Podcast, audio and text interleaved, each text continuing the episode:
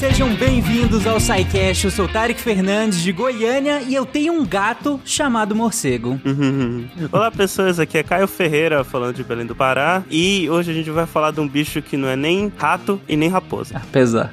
Olá, queridos ouvintes do SciCast. Aqui é Rita Kujaski e é pra fazer piada do Batman ou é pra fazer piada do Morbius? Nossa, acho que ninguém nem, nem, nem sabe o que, que é isso, porque foi tão flopado que. As pessoas podem não ter visto o filme, mas ouviram o meme e é isso que importa. Minha parte favorita é quando o morcego chegou e falou It's Morbin Time. É, isso aí. Melhor filme, super assisti ele inteiro. Aham. Oi, gente, eu sou a Erika, eu sou literalmente a Batwoman e hoje a gente vai ter um bate-papo.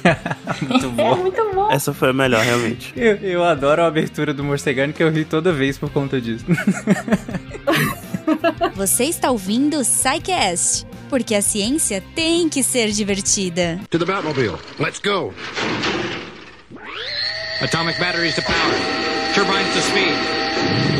Roger. Ready to move out.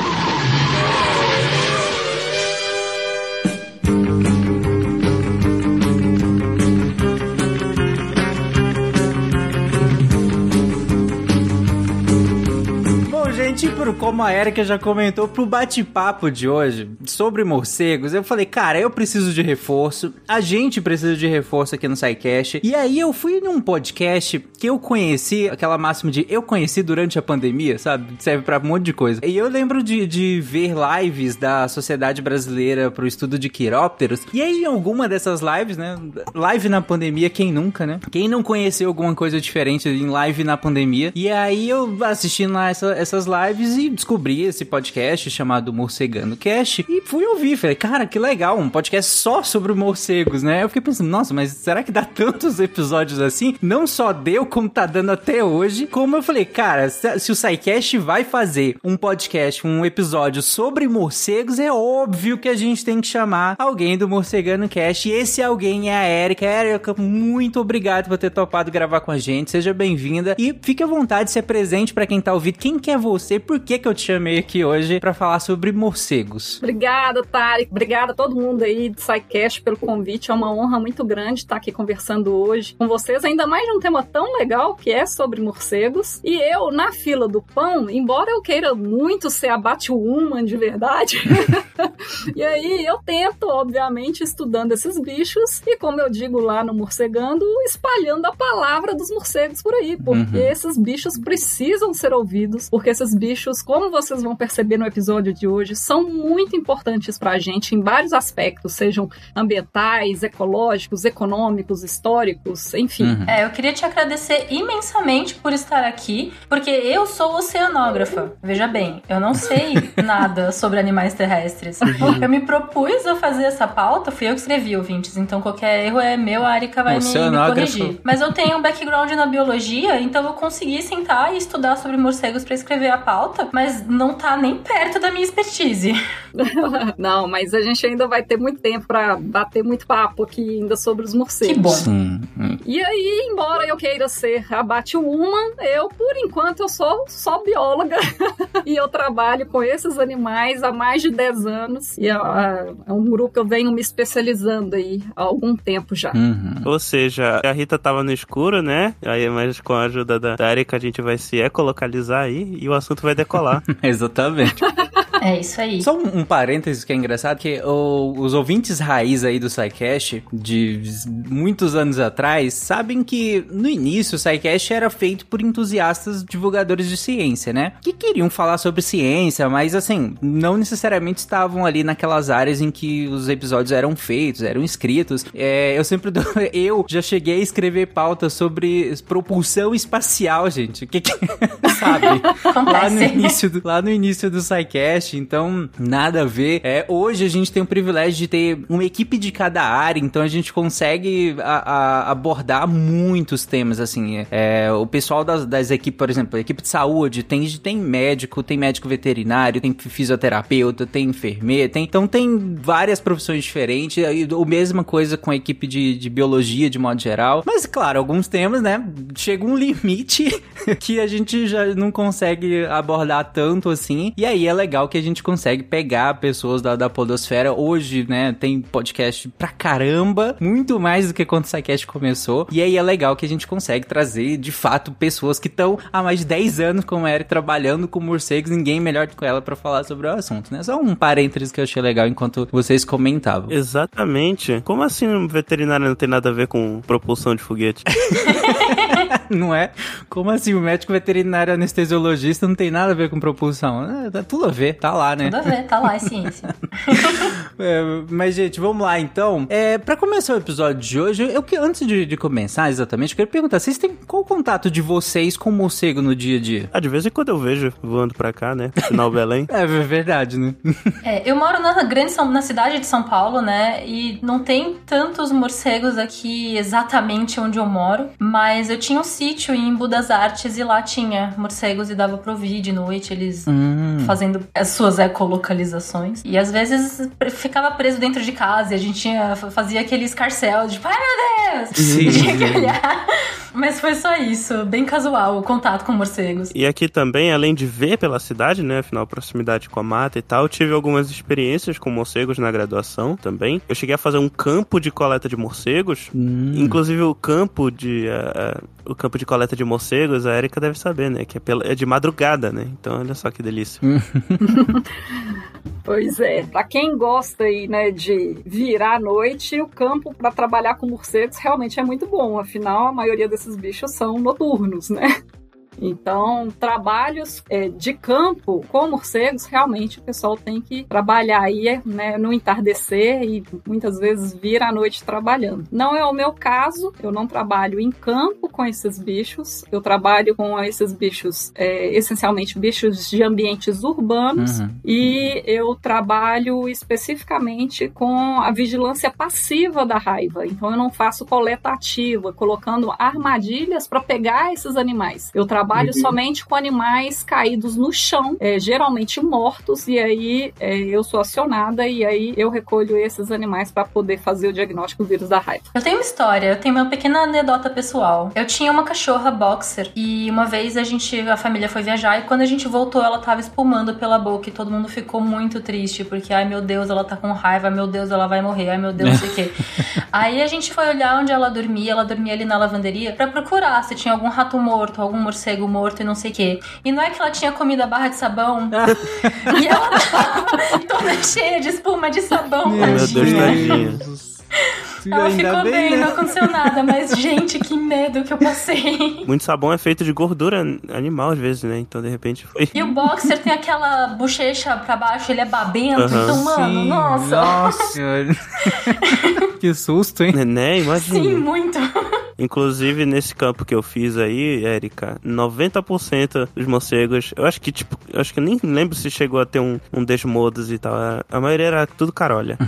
Ah, é muito comum mesmo a captura desse, desse gênero. Sabe que aqui em Goiânia, eu moro, apesar de ser capital, eu, eu moro num- numa região um pouco mais afastada do centro da cidade mesmo, então tem área de mata aqui próximo e tal. Então, perto da minha casa tem muito morcego, assim, muito, assim. Eu vejo muito morcego durante a noite e tal. Eu até telei parte do, do meu fundo aqui da, da- minha casa e do, do, do portão, não só pelos gatos, que mas também por aconteceu mais de uma vez de morcegos entrarem aqui e aí ficarem perdidos sem conseguir sair. Aí eu apaguei né, as luzes todas, deixei o portão lá aberto, fiquei esperando um tempão. Então já aconteceu mais de uma vez e eu tenho um morro de medo dos meus gatos predarem ele, né? Então aí eu telei essa parte.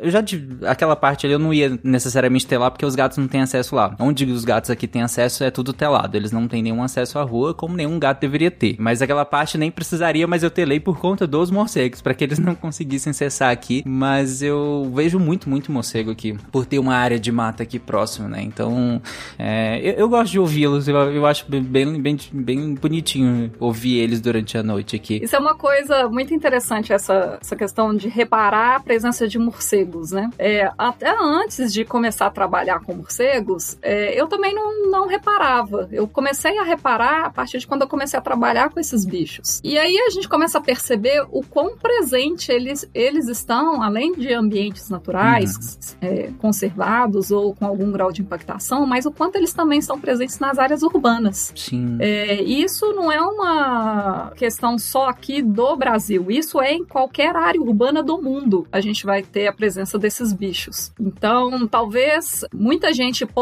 é, ter começado a reparar nesses bichos agora com a questão da pandemia de Covid-19, em que esses animais foram incriminados e, é, injustamente pela, pelo início da, da pandemia, né? Uhum. Uhum. É, e começaram a prestar mais atenção nesses bichos. Mas a gente ainda vai discutir ainda isso um pouquinho melhor ao longo do episódio. Exatamente. Tá na pauta. Ou seja, os morcegos foram tal qual Batman no final de Cavaleiro das Trevas, incriminados pela morte do, Ah, do Harvey Dent. As referências.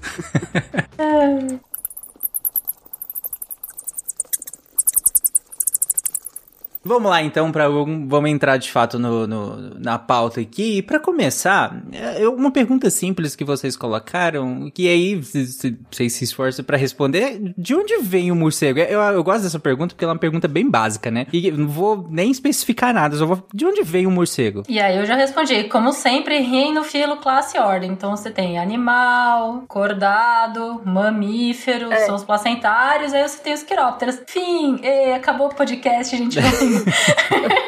Inclusive, quiróptera vem do grego o kiro, que significa mão, e o pteron, que significa asa. Então, tipo, asa de mão, ou mão alada. Jazz hands. O que é engraçado, né? Porque, de certo modo, todas as asas são mãos e braços, né? Então é meio redundante por um ponto de vista. É. Exceto o inseto, né? Dentro dos vertebrados, digo. Ah, mais ou menos, né? É que os morcegos realmente são usam as mãos. O- os- as, asas, as aves usam as- os braços. É meio diferente as anatomias. A gente já vai chegar nisso também. É.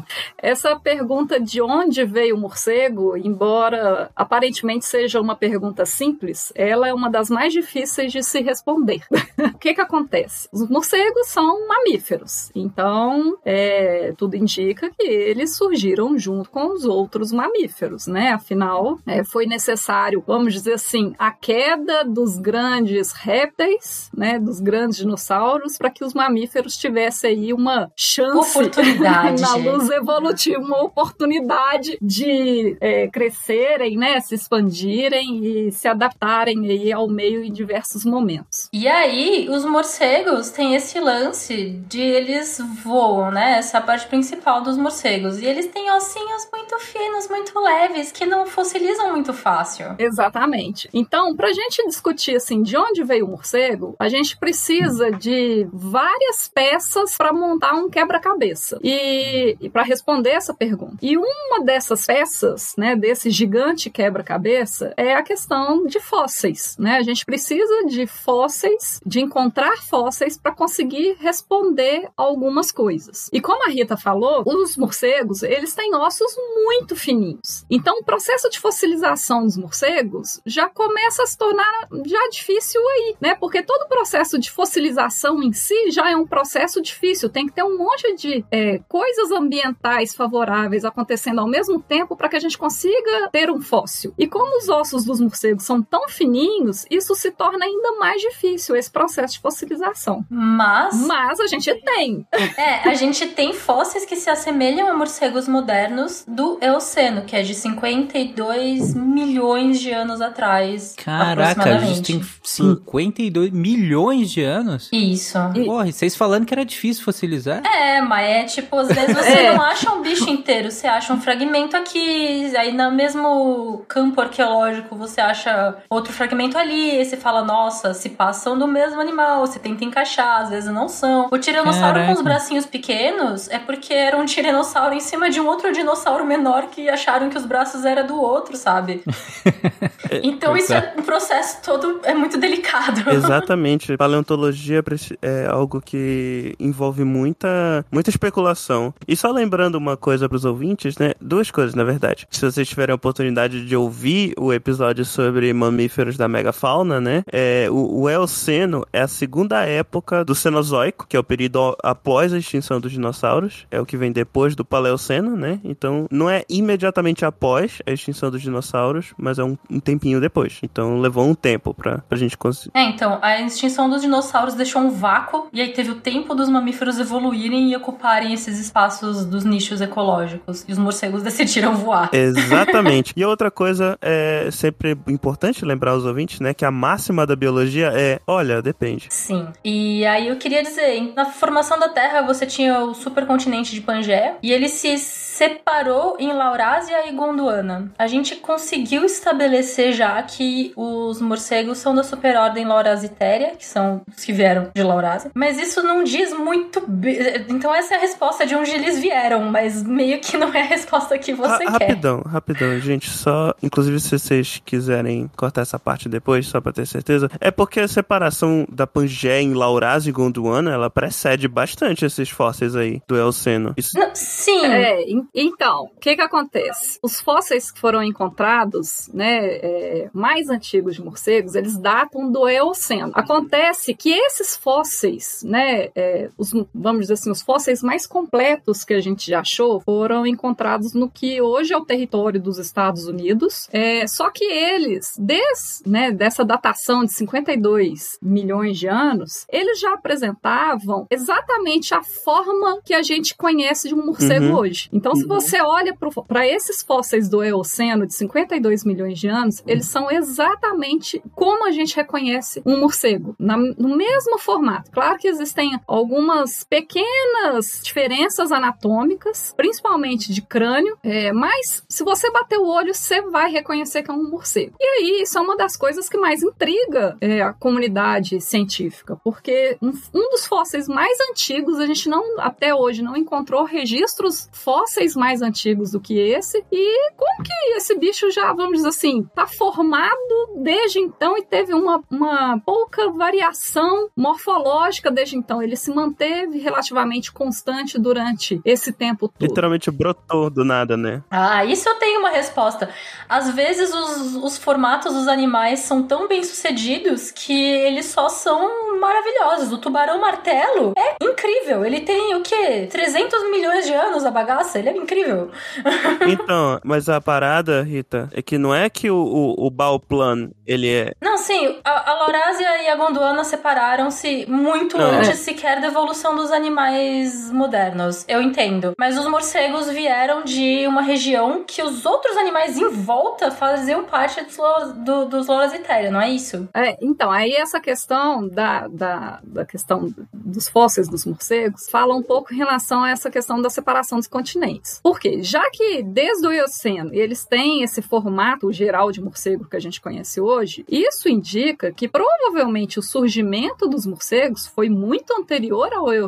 A gente só não encontrou fósseis. Uhum. En- Então, o que que acontece? É, os pesquisadores, né, que trabalham nessa área, a hipótese deles é que os morcegos, né, eles tenham surgido mais no início do Paleoceno, que, bom, no início do Paleoceno e nesse período os continentes já estavam se separando. Então, a gente ainda tinha a Laurásia, que compõe, né, os atuais continentes da América do Norte, Europa e Ásia, e a gente tinha a Gondwana, que já estava em processo de separação. Porque a Gondwana era o quê? É América do Sul, África, Austrália, Índia e Antártica. Então, o que a gente sabe é de onde que esses onde que os morcegos surgiram. A gente não tem como afirmar, mas tudo indica que foi de algum local da Laurásia e os fósseis mais antigos que a gente tem registro, eles são do eles são da América do Norte, do território que compõe os Estados Unidos hoje. Então isso é o que a gente sabe até o momento da evolução dos morcegos. Pois é, e, por exemplo, só de uma. Só pra uma referência pra você, é, pros ouvintes e tal, em, 60, em 66 milhões de anos atrás, que é o período do, do evento de extinção do KPG, né? Tipo, quando os dinossauros foram extintos, no final do Cretáceo. Já era possível de se observar o layout dos continentes mais ou menos do jeito que eles são hoje. Bem mais próximos do que são hoje, né? Mas já dava pra observar o layout dos, do- dos continentes. É, é porque as placas continentais são mais leves, né? Então elas ficam mais ou menos ali boiando.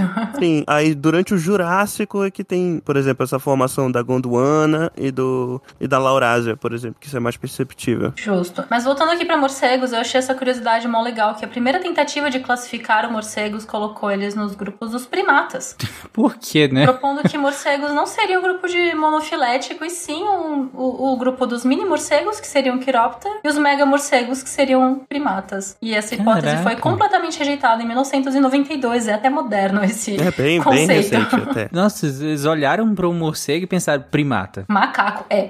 Ah, mas olham pra morcego e pensam tanta outra É. coisa? Imagina. Ah, mas pensar que um rato que voa é mais próximo do que um primata, gente. Não, mas isso é por preconceito nosso, porque tem alguns morcegos que têm umas, uns rostos que não parecem macaquinhos, Parece um mas alguns pouquinho têm. até. É. É, mas primata é estranho, assim, por mais que alguns sejam grandes e a maneira como se locomovem também, mas, pô, primata, não, não sei, né? Então, então Um vamos pouco- falar das características.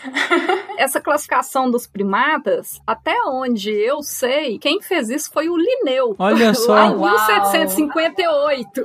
e ninguém tinha se dado o trabalho de estudar morcegos até Pô, então. o Linneu falou, né? É difícil, gente. Exatamente. É, mas pensa só, é, era um processo que tava, eu, o Linneu tava construindo, né, Sim. naquele Sim, período. claro. Você não te conseguia, não conhecia nada sobre classificações mais modernas. O cara foi um pioneiro. E é aquelas classificações, ó, o bicho tá na árvore, é primata. Pode escrever, come banana. Faz sentido. Exatamente, come banana, é primata. Ou, né, tem algumas classificações também que associam muito ele aos roedores também. O nome morcego, ele vem de, de roedor. Que mor viria de, de rato, é, camundongo, e cego de, de cego mesmo, né? Então seria tipo rato cego. Ou por exemplo. Ah, é? Ou por exemplo do alemão, Fledermaus. Maus é camundongo também. E Fleder, ele tem uma, uma associação com vibração. Então seria tipo como se fosse mor a rato voador também. Olha aí. Ah, esse até faz mais sentido. Se a gente pensar, eu entendo de onde veio. Exatamente. Quando você vai olhar, por exemplo, as origens dos nomes, né, ao, ao longo do mundo aí, para denominar os morcegos, geralmente sempre tem uma associação com roedor, né? Então tem aí no alemão, no francês também, é, deixa eu ver, sorri, não, é, não sei se eu pronunciei certo. Mas também é, é associada a essa questão dos roedores. E é uma outra coisa entendível também. Assim como pro Linneu, o que estava na árvore, na copa da árvore, era primata, né? Outras pessoas que veem morcegos pequenininhos, que são animais essencialmente noturnos, que vivem nos telhados e se locomovem com muita facilidade nos chãos, são pequenos, são peludos, são escuros, pô, acaba surgindo aí naturalmente uma associação com roedores, né? Mas também não é o caso. Morcegos também não são nem parentes dos roedores, quem dirá dos primatas. Vamos falar de anatomia, começando pela, pelas asas dos morcegos. É, o corpo do morcego é uma coisa muito interessante, porque é um corpo adaptado completamente ao voo. Então, geralmente é um bicho muito leve. É, os membros anteriores é, se adaptaram a, ao voo. Então, basicamente, as asas dos morcegos é como se fosse uma mão gigante. É, é uma membrana entre os dedos do morcego que eles abrem e conseguem mexer os dedos e fazer voo. Isso. E exatamente como o Caio mencionou, a- a- o nome da ordem Quiróptera vem exatamente por causa dessa característica das asas, e que seriam as mãos deles, né? Então, Quiro é mão é, e Ptera é asa. Então, asa em forma de mão, mão alada, né? Alguma coisa nesse sentido. Uma, uma curiosidade mais nerd e tal é que geralmente em representações tanto históricas quanto na ficção é, se, se acabou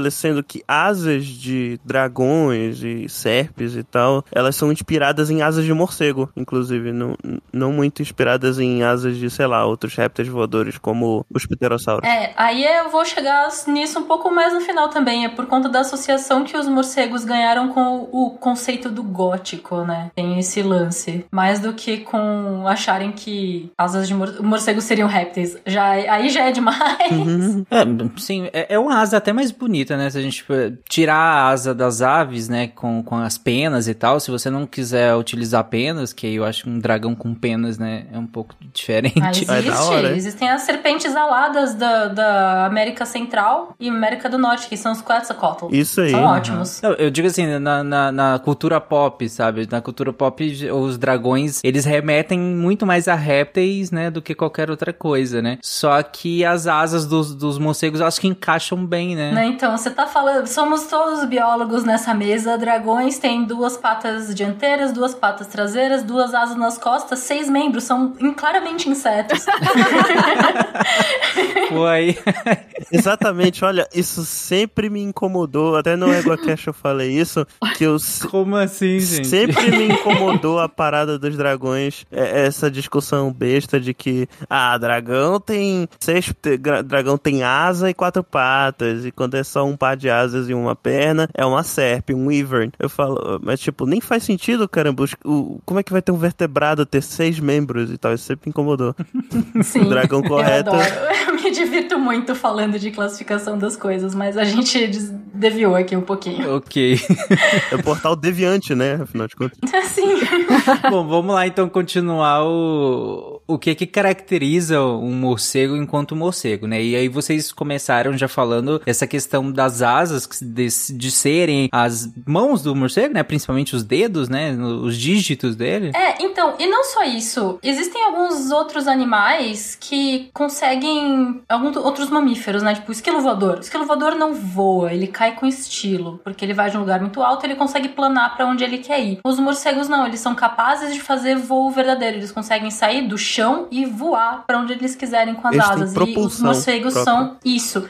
Os morcegos são o único mamífero capaz disso. Hum, legal. E, e- e, tipo, não dá nem pra associar só com o tamanho, né? Porque aquele, tem aquele, aquelas raposas voadoras que são morcegos enormes, né? Isso, sim. A raposa voadora tem uma envergadura de até 1,70m. É, é grande a bichinha. Uhum. É, mas isso é a maior espécie. Não quer dizer que todas as raposas voadoras são desse tamanho gigantesco. A gente tem raposas voadoras bem É menorzinhas. justo. E também, para pra pensar, envergadura de 1,70m, peso máximo de até 1,5 kg aproximadamente, ou seja, muito leve. É verdade, né? Caraca, muito pouco mesmo. E aí, o menor morceguinho que eu achei é o Kitty Hog-Nosed Bat, que ele chega a 34 milímetros. Com 34 milímetros? É. Como assim, É. gente? Com a... 34 milímetros, mas de quê? Você tá falando de De envergadura? comprimento, de envergadura, ele chega a 150 milímetros. É, porque é isso que eu ia falar. Esse Caraca. que você tá falando, a espécie dele é, é uma espécie que ocorre lá na Tailândia. Ela tem mais ou menos de envergadura, ou seja, de asas abertas da ponta de uma asa até a outra, mais ou menos uns 10 a 12 centímetros. E peso, ele pesa em torno de 2 gramas. Nossa, 2 gramas. Imagine- Caraca. Olha só, pra uma referência, Tarek, nosso veterinário de plantão, quanto que pesa um chihuahua? Ah, cara, um- comumente, um, dois quilinhos, Então, ima- por aí, de- depende, né? imagina um chihuahua com asa de 1,70m, é o peso equivalente da raposa voadora. Caraca, é uma imagem muito engraçada. Então, Mas eu, eu, eu gostei desse meu, do pequenininho, tadinho. Nossa, ele, imagino que seja tipo frugívoro, né? Não, esse morceguinho pequenininho, ele se alimenta de insetos. Ah, tá. Enquanto que as raposas voadoras, que são essas grandonas, elas é, se alimentam essencialmente de frutas. muito bonitinho Ah, tá, o vídeo dela se alimentando. É, elas são super fofinhas. Tem raposas voadoras aqui em São Paulo, no aquário de São Paulo. Tem uma parte do aquário que é um zoológico e tem algumas raposinhas lá. É muito, são muito bonitinhos. É, mas aqui no Brasil a gente também tem alguns recordes, tá? A, a gente falou desse pequenininho, né, que ocorre lá na Tailândia, que é esse de 2 gramas, mas aqui no Brasil a gente tem a segunda menor espécie do mundo, que vai pesar entre 3 a 4 gramas. Nossa. E que vão, vai ter de envergadura aí também mais ou menos uns 12 a 15 centímetros. Caramba. Que bonitinho. Não, não é possível. 3 gramas. não- eu realmente não sabia que tinha um morcego de 3 gramas. Como assim, gente? Se você para pra pensar, a asa, a, a, a asa do morcego, de novo, né? É uma membrana bem fininha da, da pele. E aí você tem o corpo dele que é, sei lá, um quinto no máximo da, da largura do corpo. Não, não, não é nem isso, né? Depende do tamanho do morcego. Mas é, é- o corpo é muito pequeno em proporção à asa. E você vai ter o corpo com o quê? Um pulmão, os órgãos, acabou. É, é tudo muito pequeno. Não, não faz sentido você ter peso pra você conseguir voar com uma membrana tão fina. Por né? exemplo, Sim. pra uma outra referência pra vocês, um balão, um balão bexiga, não sei como as pessoas chamam, é, é pelo resto do país, um balão murcho pesa aproximadamente uma grama. Pois é. Incrível. Caraca. Não, realmente, caramba, muito pequenininho. Capturar esses bichinhos deve ser tenso, né? Não, e é muito frágil. É, é muito fácil machucar os Sim. bichinhos. É, exatamente. Eles são bem frágeisinhos. E aí, outra Caramba. característica que os morcegos são famosos por ter, afinal de contas, os gringos chamam de rato cego, não era isso? É a ecolocalização. E aí eu escrevi um pouquinho. Ah, a famosa ecolocalização do- dos É. morcegos, né? A famosa ecolocalização dos morcegos. Eles fazem um barulhinho, o barulhinho bate em objetos no caminho, reflete de volta pra eles, e eles têm todo um escopo de órgãos sensoriais, principalmente as orelhas, pra captar esse eco, pra determinar a distância e a posição de objetos ao redor deles. Isso é o TLDR do que é ecolocalização. Mas o pessoal, eu Uhum. assumo que eles viram The Last of Us recentemente e tal. Então, O- outra coisa que eu acho importante falar sobre a morfologia e que eu acho que poderia colocar antes da gente começar a entrar na ecolocalização é uma outra adaptação importante do voo para os morcegos, que é a rotação dos joelhos deles, que permitem eles pendurarem de cabeça para baixo. É, porque tem um detalhe, né? Morcegos. É, é- é- eu acho muito engraçado quando a gente vê as criaturas aladas, pelo menos vertebrados também, como eles desenvolveram mecânicas de propulsão distintas, né? As asas, elas, elas usam uh, as pernas, né? Como propulsão. Elas correm e saltam e usam as asas para gerar propulsão a partir do salto. Os pterossauros, já extintos, é, as- os músculos das pernas deles eles era, era- não eram fortes o suficiente para gerar propulsão. Então toda a propulsão de um pterossauro vinha dos músculos dos braços, né? Eles se catapultavam com os braços e, e usavam os braços para manter a propulsão. Os morcegos, eles nem têm nem força nos braços e nem nas pernas para gerar essa propulsão. Então o que eles fazem? Eles se penduram de cabeça para baixo e usam a gravidade para gerar propulsão. Algumas espécies, Caio, elas até têm força sim, tá? Para dar essa propulsão e sair do chão, mas é diferente do mecanismo que, por exemplo, as aves, né, fazem. Porque as aves, elas têm, vamos dizer assim, força realmente o suficiente para só bater a asa e sair do chão, né? Os morcegos, o que que eles precisam fazer? Eles precisam dar um pulo e enquanto eles estão no ar desse pulo, né, enquanto eles estão lá caindo, é, eles batem as asas e saem. Algumas espécies conseguem fazer isso com mais facilidade do que outras. Uhum. Então, por exemplo, tem algumas espécies que quando caem no chão, por qualquer que seja o motivo, realmente vão ter uma dificuldade maior para sair desse é, é, do do Ah, chão. sim. Mas para outras espécies elas acabam conseguindo fazer isso. Um exemplo é, muito característico disso é o Desmodus rotundus, que é conhecido popularmente como morcego vampiro, que é aquele morcego que se alimenta do sangue de mamíferos. E esse morcego ele tem uma capacidade de locomoção no chão impressionante. Esse bicho ele mesmo com as asas ele consegue formar uma posição um pouco quadrúpede Uhum. e literalmente como se estivesse cavalgando mesmo, né? Trotando ali em cima das asas e das patas traseiras. E na menor possibilidade de perigo para ele, quando ele precisa sair rápido, né? Ou quando ele literalmente vai embora para fazer as coisas dele, ele dá um, esse salto do chão e bate as asas e sai do chão com muita facilidade. Então isso depende, não é que todos os morcegos não conseguem sair do chão por não ter capacidade de propulsão, né? De, de, de ter força o suficiente na asa. Várias espécies conseguem, Uhum. algumas com mais facilidade e outras com menos. Isso aí vai ser, vai ser uma colocação comum no episódio inteiro, ouvintes, porque os- existem tantas espécies de morcego que todas elas são, às vezes, capazes de fazer uma coisa, às vezes incapazes de fazer outra coisa. E na real, a Erika até pode falar mais disso, mas a ordem Quiróptera, se eu bem me lembro, é a segunda ordem mais diversa dentro de mamíferos, perdendo só para Sim, os eu vou roedores. falar sobre isso. É. É. É, isso é uma coisa interessantíssima, porque tudo que a gente fala sobre morcegos, a gente não tem como generalizar tudo para todas as espécies. Afinal, são muitas espécies, e como tudo em biologia, tudo depende. Ainda mais com um volume de espécies gigantesco. Os morcegos constituem a segunda ordem de mamíferos mais é, é, rica, né, mais diversa do mundo. Primeiro são os roedores, a gente tem mais de 2.500 espécies, e os morcegos, a gente tem conhecidas mais de 1.450 espécies. E isso representa cerca de 20% da diversidade de mamíferos do mundo. Então, é muita espécie. Uhum. né? Então, a gente não pode generalizar é, todas as características e comportamentos para todos os morcegos, porque tem uma variação muito grande. Ou seja, basicamente metade dos mamíferos que a gente conhece é roedor e morcego. E pra alguns, então, é tudo roedor. Então. É. Eric, você você tinha comentado que eles tinham uma habilidade de girar o joelho. Eu não entendi essa, essa parte. Co- Como assim girar o joelho? O que que acontece? Pensa no nosso joelho. Uhum. Nosso joelho, quando a gente dobra a perna, nosso pé vai em direção, né, a- ao nosso bumbum, né? Já tá, você fala lateral, No né? caso- Girar ele lateralmente, assim. Não, quando você dobra o joelho, a sua perna dobra. Ah, dobra pra trás mesmo. Sabe quando você tem uma Barbie e você dobra a perna da Barbie? Só tem um sentido que a perna Sim. dobra.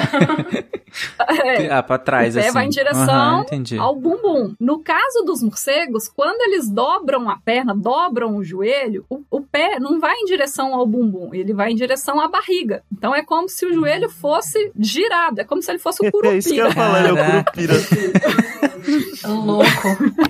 Caramba. É, e por que isso? Isso é uma das adaptações do voo, é, pro, pro voo dos morcegos. Porque, é, a primeira coisa, é uma estratégia evolutiva. Se ele não fica. é, o que, que é mais interessante? Ele ficar no chão, per- perto dos predadores, ou ele ficar num local alto, né? Longe dos predadores. E aí, ao longo da história evolutiva desses bichos, essa rotação de joelhos foi muito favorável nesse sentido de manter ele longe dos predadores e também para economizar energia na hora do voo. Por que, que que é mais fácil? Ele simplesmente soltar o pé de onde ele está pendurado e começar a voar, ou ele ter que gastar energia pulando para poder daí começar a voar. Outra coisa muito interessante é que quando o morcego está pendurado de cabeça para baixo, ele não gasta energia para poder ficar pendurado ali de cabeça para baixo. E isso é possível exatamente por causa da rotação dos joelhos. Por exemplo, imagina você, né, que vai quando você vai fazer uma barra. Se você fica naturalmente pendurado pelas mãos fazendo a barra? Não, você precisa ficar ali fazendo força, gastando energia. E é cansativo isso, né? No caso dos morcegos, essa rotação de joelhos permitiu, vamos dizer assim, um, um sistema de alavancas ali com os tendões dele favorável para que quando ele estivesse pendurado, ao invés de da gente tá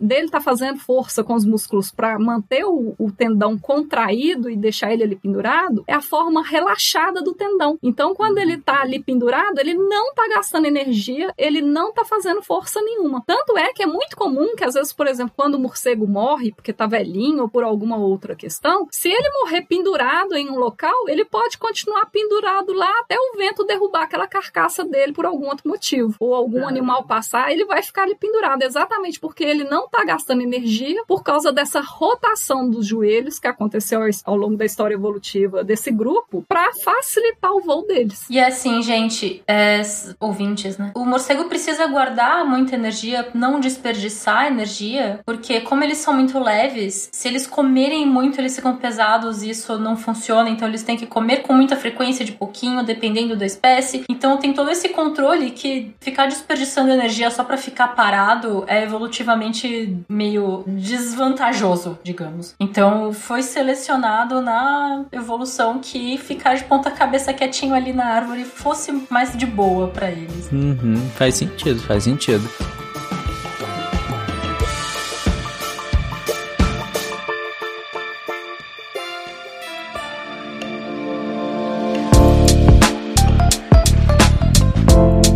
Gente, mas voltando aqui a uma parte que, que eu acho que é, é a parte mais famosa, eu acho que dos morcegos, tirando a parte de sugar sangue, né? Que eu acho que também é muito famosa, dos, dos que se alimentam de sangue, a gente vai falar daqui a pouco sobre isso. Mas tirando essa parte, eu acho que a ecolocalização é o que todo mundo, né, lembra quando pensa no morcego, né? E aí vocês já começaram a falar, a, a Rita explicou basicamente o que que é, né, essa ecolocalização, mas o, o morcego, ele é cego mesmo? Ele, ou a ecolocalização é um, um, um recurso a mais? Ou ele realmente é a única forma dele de se localizar no ambiente? Não, nenhum morcego é cego. Ah, não, olha aí. A parada é que eles vivem no escuro, né? É, então, os morcegos evoluíram utilizando mais a noite do que o dia, algumas espécies. Então, é, tudo, tudo na biologia depende, né? E, inclusive, morcegos adquiriram a capacidade de voo antes de, de evoluir a ecolocalização. Encontraram um fóssil que não tinha os órgãos que emitem som. Alguns, alguns morcegos emitem som pela garganta, outros pelas, pelas é, cordas vocais, depende. E eles enxergam, mas algumas espécies enxergam melhor e outras pior, e dependem da ecolocalização principalmente para achar alimento, achar onde ficar, achar parceiro. A localização é um método de enxergar o mundo e um método de comunicação. Tanto algumas espécies enxergam bem que tem morcegos que se alimentam de peixes. Olha só. É, e, e, então, gente, é, em relação a, a, se morcego é cego, é, esse é um mito muito difundido no mundo todo, né? Mas é um mito. Nenhum morcego do planeta é cego. Eles podem até ter, às vezes, uma baixa acuidade visual, a grande maioria enxerga em preto e branco, mas todos enxergam. A ecolocalização é um sentido a mais, né? É um sentido que nós não temos, mas eles têm esse sentido a mais e que eles utilizam em consonância com a, a com a visão. E essa questão de, por exemplo, ah, o morcego enxerga muito mal, é, eu acho isso complicado dizer, porque se esses animais eles são noturnos, eles têm uma visão adaptada ao ambiente onde eles vivem. Então, é, pode ser que enxergue mal para o que a gente concebe o que é enxergar bem, mas para eles está o suficiente. E outra coisa também que a gente tem a tendência de associar a visão boa é aquela visão que, que é dentro do espectro que os seres humanos enxergam. Mas, por exemplo, existem espécies de morcegos que conseguem enxergar no espectro ultravioleta. Então, não é que eles enxergam muito mal. Para os nossos parâmetros humanos, eles enxergam mal, mas para os parâmetros deles, eles enxergam o suficiente. E além disso, eles têm a ecolocalização que ajuda eles no deslocamento no ambiente, ajuda a procurar comida, é, ajuda a fugir de predadores, né? Ajuda eles com um monte de coisa. E esses sentidos trabalham em conjunto. Não é que ou ele só vai usar a ecolocalização ou só a visão. Ele pode usar os dois sem problema nenhum. Aprendi várias coisas agora. Até porque, né? Pro padrão ave de rapina, todo ser humano enxerga super mal, né? É verdade. Eu enxergo super mal para os padrões humanos também. Eu também.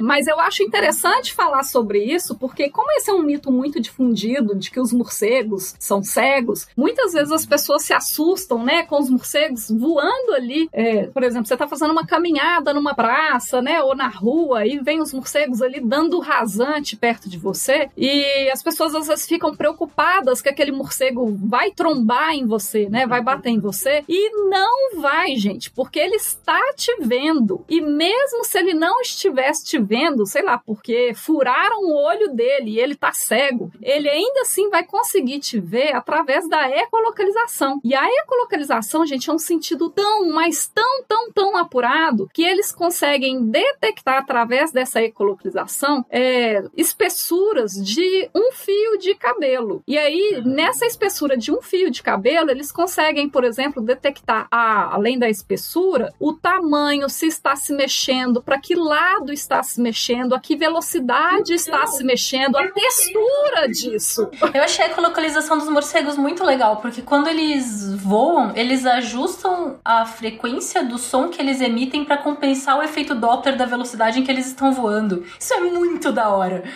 Ou seja, ou seja, Sim. o morcego ele dá o rasante, ele sabe o que ele tá fazendo, ele tá fazendo de propósito. Ele é tal qual, tal qual o Batman, ele usa o efeito moral aí pra atacar as pessoas. Ó, cuidado, nenhum morcego do planeta Eu ataca sei, eu tô pessoas. brincando. Isso é um outro mito também. É, nenhum morcego ataca, é, é brincadeira isso, tá, gente? Aproveitando. Aliás, isso vale pra muitos animais, né? o ser humano não faz parte tubarões, do. tubarões não atacam. Exato. Quer dizer, ah, no máximo alguns tubarões e crocodilo de água não, não, não, salgada. não, não, não. Mordida exploratória não é ataque. Tá. É, exatamente. Crocodilo de água salgada, crocodilos porosos, eles podem atacar realmente seres humanos. Fora isso, acho que nenhum bicho. Não, ó, então vamos lá. Orcas atacando barcos. Isso, isso de fato, porque orcas são, são odontocetos e odontocetos sabem a diferença de bem e mal e eles escolhem fazer o mal. ok. Agente do caos. É, gente, eu, eu queria aproveitar isso, o, o que vocês estavam falando em relação a essa questão da visão, né, e tudo mais, pra, pra puxar uma outra coisa em relação a comportamento. Porque eu entendi o que vocês falaram, a Erika comentou em relação a nenhum morcego é necessariamente cego, só tem a capacidade visual que lhe é adequada, dado que ele, é, o ambiente ao qual ele vive, né? Então, quer dizer que todos os morcegos vivem é, em lugares escuros e necessariamente sobre a noite, ou a gente tem algumas espécies que, que fazem, que se, comportam durante o dia de modo geral? Sim, tem algumas espécies que são diurnas, como por exemplo as raposas voadoras. Uhum. As raposas voadoras são morcegos que ocorrem é, na África, na Ásia e na Austrália, que são esses morcegões que a gente vê né, em fotos e vídeos na internet. Eles são bem grandes. São os que o Linneu achou que eram primatas. É, tem, tem caras bastante fofinhos, né? Sim. Porque eles parecem até um pouco o cachorro, né? A, a Parece uma cara raposinha, deles, assim. é. O tamanho do olho do bicho, é, né? parece uma raposinha. Exatamente. Por isso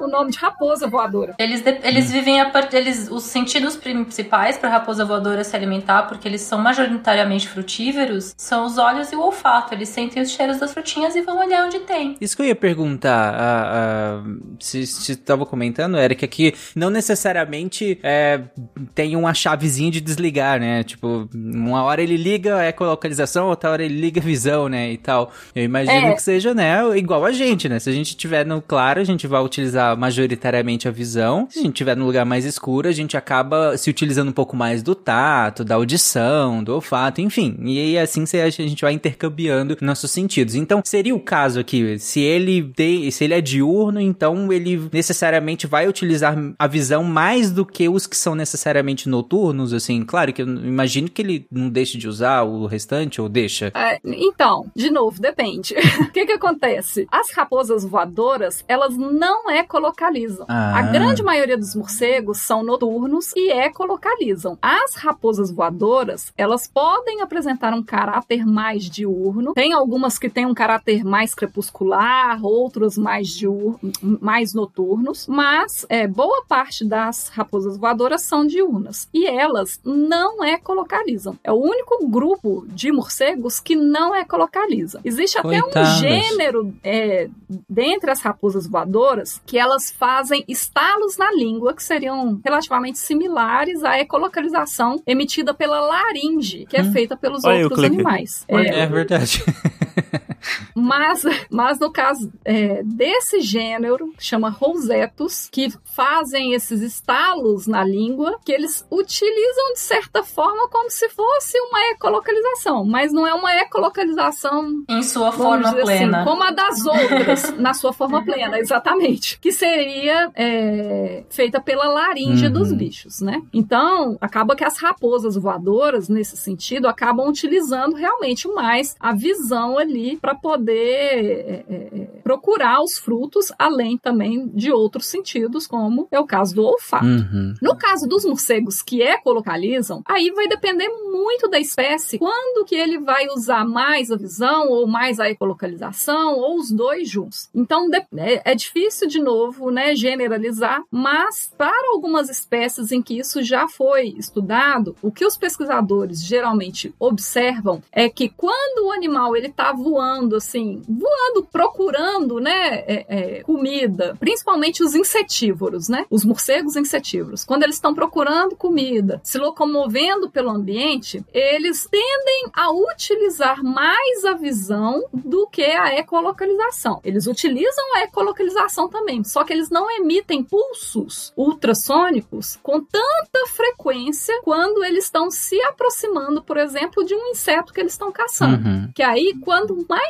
perto do inseto ele tiver, aí a- o papel meio que se inverte. E aí ele começa a utilizar muito mais a ecolocalização para caçar esse inseto enquanto ele está lá, né, no movimento de caça, do que a visão. Mas, de novo, isso depende de cada espécie, tá, gente? E aí, quando os morcegos estão fazendo isso, eles, para vocês terem uma ideia, eles emitem tantos pulsos ultrassônicos, tantos ecos, tantos ecos, que eles podem emitir cerca de 190 pulsos ultrassônicos por segundo. Nossa. Caramba. Nossa senhora.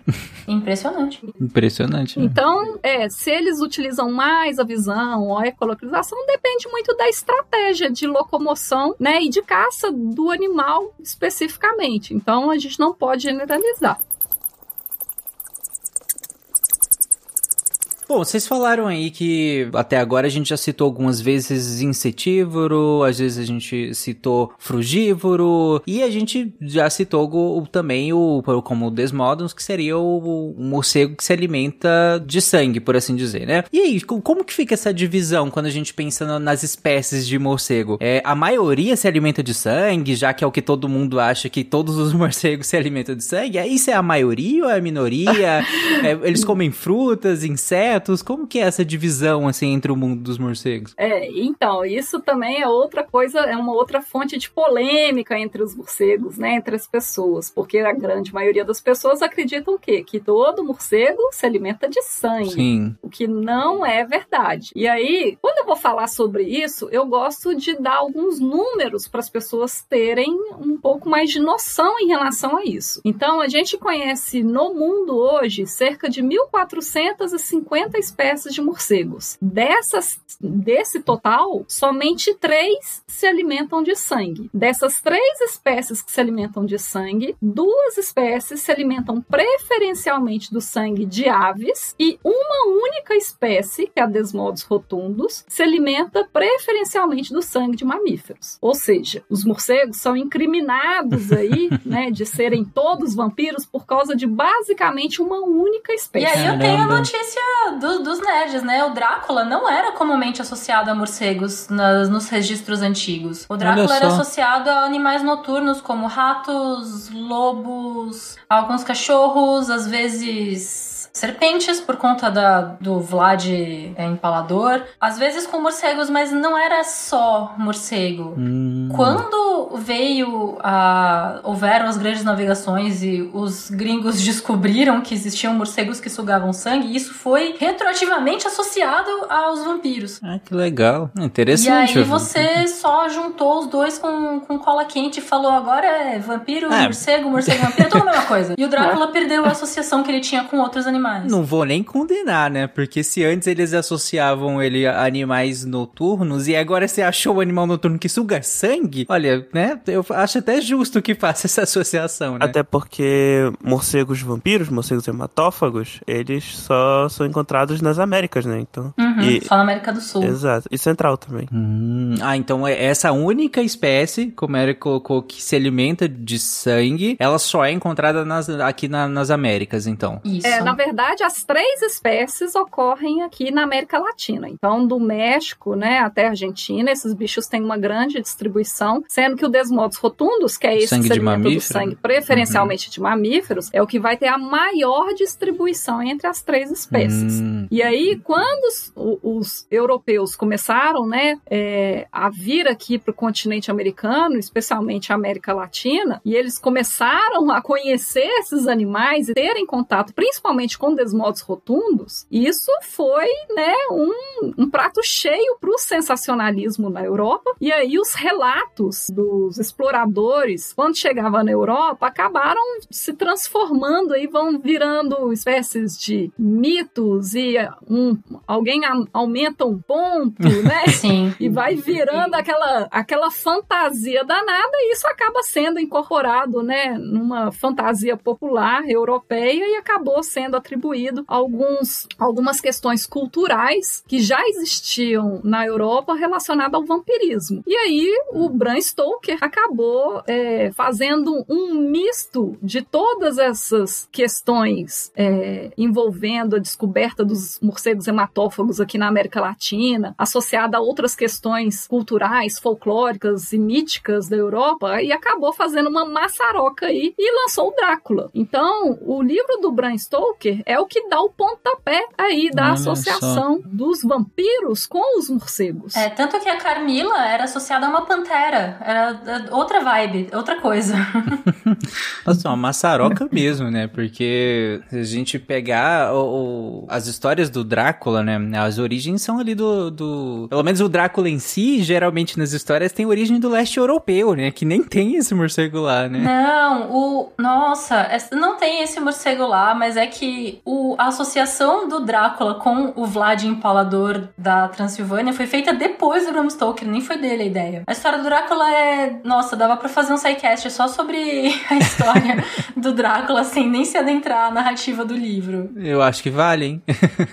É, é uma história super interessante, porque é um misto de, de várias outras histórias, né? E você explorar aí cada história dessa que compõe o Drácula é, é, é realmente muito interessante. E aí, as outras 1440 espécies de morcegos, focando que é um número muito grande, depende o que, que eles comem, mas eles podem comer frutas, peixes, como disse o Caio, néctar de flores, e aí eles são polinizadores. Existem morcegos que comem insetos, morcegos que comem sapos, lagartos, aves, pequenos mamíferos, incluindo outros morcegos, e por aí vai. É uma dieta. São muitos, muitos, muitos animais, então. Imaginando que tem morcego que tem é, 4 centímetros de comprimento e 15 centímetros de envergadura, não é difícil imaginar que tem morcego que come outro morcego, né? É, Sim. então, eles são É, pequenos.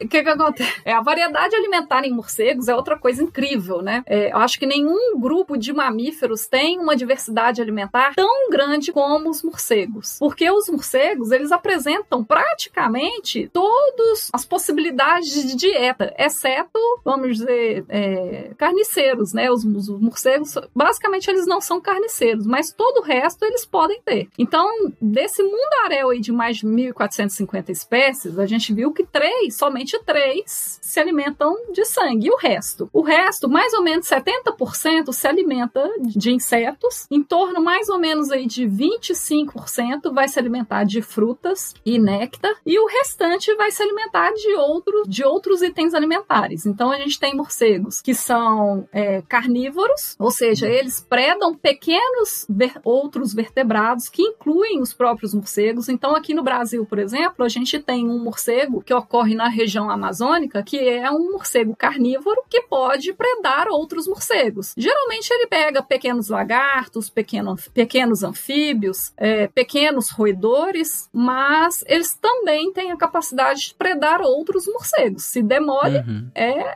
é, é, Entra na dieta. é, entra na dieta. A gente também, é, aqui no Brasil, a gente também tem duas espécies, que são as duas únicas espécies conhecidas no mundo, que também podem pescar. E por isso que elas são conhecidas como morcegos pescadores. Elas não, elas basicamente elas vão sobrevoando o rio e na hora que elas veem um peixinho ali, tamanho suficiente para eles, na, na, na, na superfície, eles têm algum. As patas deles são muito grandes, próprias para poder bater o pé nessa água e capturar esse peixe e ele se alimenta de peixe. Ah, então eles não chegam a Ou entrar seja, na água, né? Não, não, eles não chegam a entrar na água, não. E a gente também tem morcegos que são onívoros, ou seja, que eles vão se alimentar de mais de um item alimentar. Geralmente, esses itens alimentares é insetos, frutas e néctar, né? Eles, eles quando a gente fala onívoro, onívoro, geralmente são esses três hábitos alimentares aí de acordo com a disponibilidade de alimentos no ambiente. Mas 70% dos bichos se alimentam de insetos e mais ou menos 25% se alimentam de néctar e pólen. E isso responde uma das questões que é da maior importância dos morcegos para gente, que é exatamente por essa questão do hábito alimentar deles. Se eles se alimentam de se 70% das espécies se alimentam de insetos, vocês concordam que esses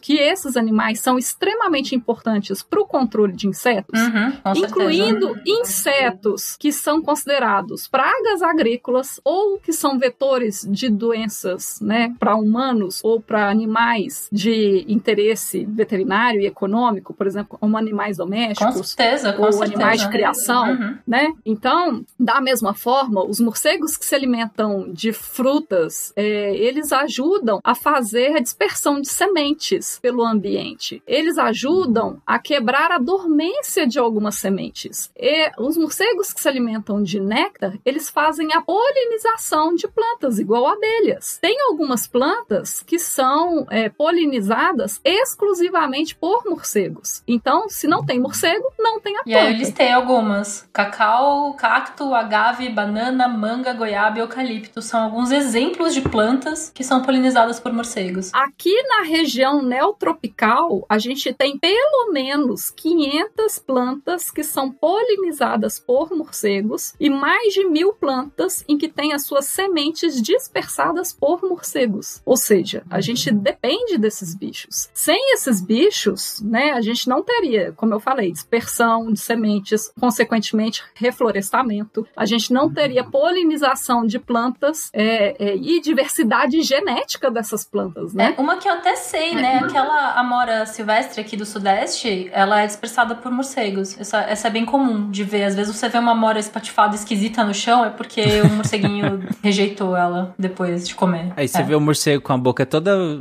vermelha e acha que ele tava comendo sangue, coitado. Tava comendo uma morinha, coitado. É, A pois morinha. é. E os que comem sangue, tadinhos, a gente falou, os morcegos são muito pequenos e muito leves. O morcego, o Desmodus rotundos aí, ele come no máximo uma colher de sobremesa de sangue, sabe? É muito pouco. Uma colher de sobremesa só? É, sim, ele é muito pequeno. Caraca, mano. é interessante, bem pouquinho mesmo, né? Tipo, ele não, não, não, não agarra e fica lá sugando litros não, de não, sangue. ele dá uma, ele morde, dá uma lambidinha e ele tem uma proteína na saliva que é anticoagulante pra ele conseguir lamber ali o necessário. Uhum. E o nome dessa problema proteína é- é... Draculina, que eu achei maravilhoso. melhor nome, E aí né? ele vai embora. O problema é a quantidade deles, geralmente, né? Que às vezes eu- a, a capacidade expoliativa de um, anim, um, um animal, um morceguinho é pequena, mas às vezes de vários e vários, né, coitado, do, do animal acaba. Não, isso do ponto de vista da vaca, mas do ponto de vista Sim. humano, às vezes as pessoas veem um morcego e entra num desespero que você fica, respira fundo, não vai acontecer nada demais. Mesmo que esse morcego vá, te ataque, ele suga seu sangue, não vai nem ser tanto. Tá tudo bem. Até porque, na real, o perigo do morcego te morder não é ele sugar teu sangue, né? Exatamente.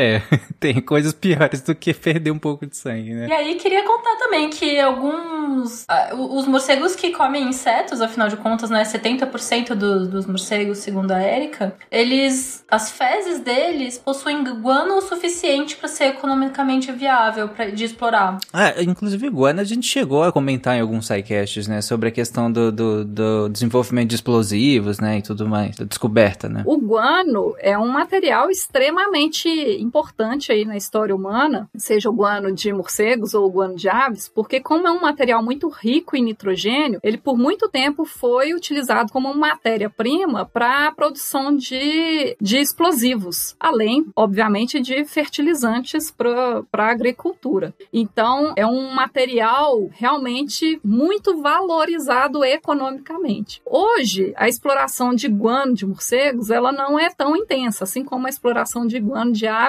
hoje ela não é tão intensa como já foi no passado. Claro que ainda existe, ainda é uma- um mercado importante, né? Não, então, é que ter uma importância econômica quer dizer que esses animais vão ter mais pesquisa. Isso é um negócio que a gente gostaria que tivesse mais. É, há uns 200 anos atrás, mais ou menos, houve, houve- é, é, tive- ocorreram guerras no mundo todo para uma corrida que ficou conhecida como a corrida do guano, em que diversos países, né, nesse, nesse processo de descoberta da utilização de guano como fertilizante ou para fabricação de explosivos, começou literalmente um, um, um, imperialismo aí pelo mundo de tomada de ilhas e guerras, literalmente guerras entre diversos países para conquistas de ilhas para exploração de guano, de morcegos e de aves, incluindo a destruição, né, de várias cavernas também, exatamente por conta da exploração do guano de Nunca morcegos. se fez tanta merda uhum. por conta de cocô, né?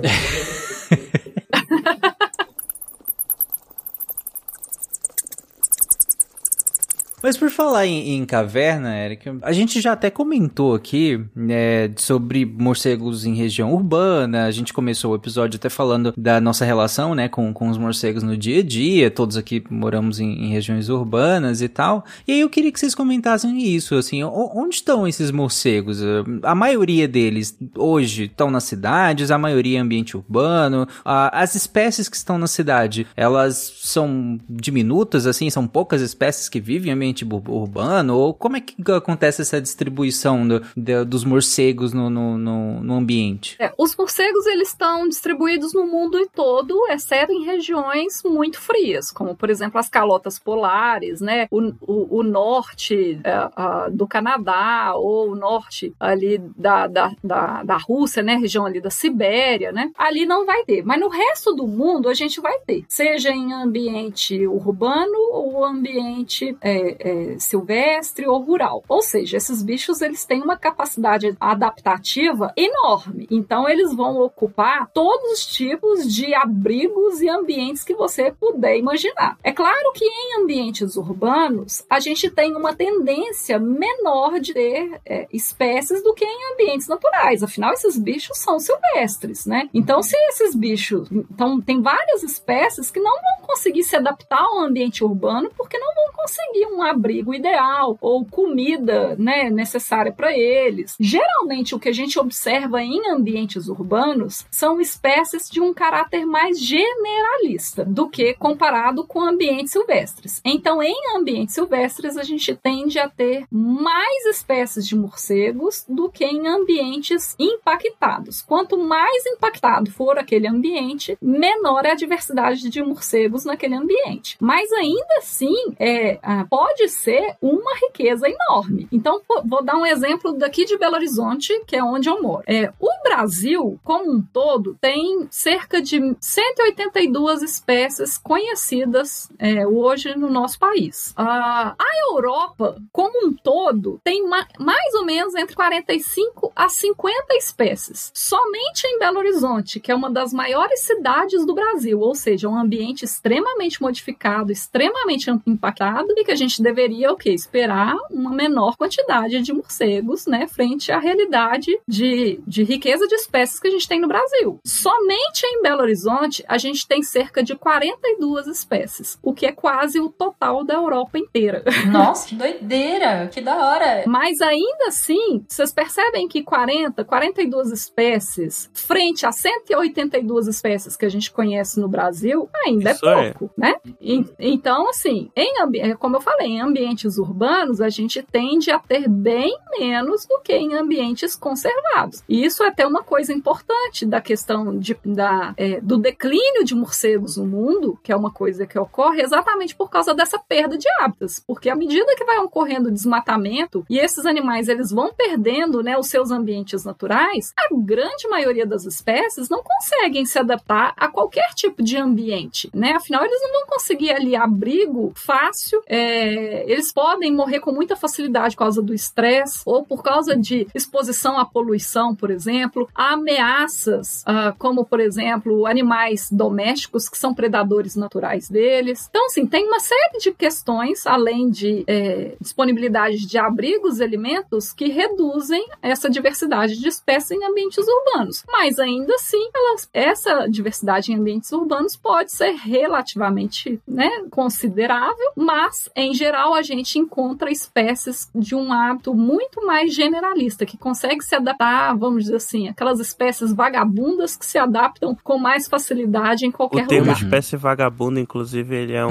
É muito ele é bom. um termo muito bom da biologia. Aliás, vale ressaltar aqui que a Europa também não é referência de nada de biodiversidade. Por exemplo, curiosidade.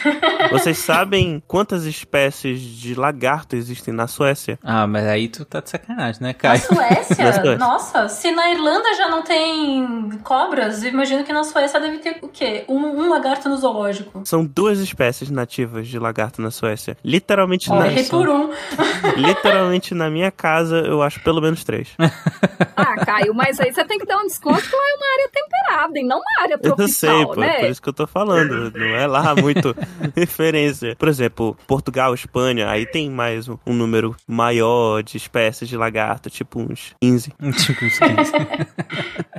É. Mas o, o- o- ok, então o ambiente urbano, por assim dizer, é claro que ambiente urbano, né? Eu posso estar me referindo ao Brasil inteirinho, né? Mas pensando no ambiente urbano, é, onde estão esses morcegos no nosso dia a dia, assim? E aí, já pra, pra emendar uma outra pergunta junto com isso, é, a gente tem como meio que generalizar quais são essas espécies, mais ou menos, que a gente tem no ambiente urbano brasileiro, ou é muito diverso de região pra região? É, onde que eles estão? Em ambientes urbanos, o que a gente vai ver mais morcego é associado às copas das árvores, então é um abrigo muito frequente, e também junto à habitação humana, principalmente áreas de telhado e vãos de dilatação, né, em edifícios, por exemplo. Esses são os ambientes mais comuns é, em ambientes urbanos, mas é como eu falei, deu uma brechinha para esses bichos se esconderem, se eles se sentirem confortáveis nesse novo ambiente que eles descobrirem, eles vão ficar. Então, em ambientes urbanos, os morcegos vão tender a procurar locais menos movimentados e mais seguros para eles, como por exemplo, aquele quartinho de fundo de quintal ou aquela garagem que tem uma baixa circulação de pessoas ou animais, que costuma ficar mais escura, que não fica entrando e saindo o carro o tempo inteiro. É, é, é um perfil bem comum em ambientes urbanos. Além de é, da arborização, em outros ambientes, esses morcegos também encontram outros tipos de abrigos, como por exemplo as próprias cavernas. É, é, além da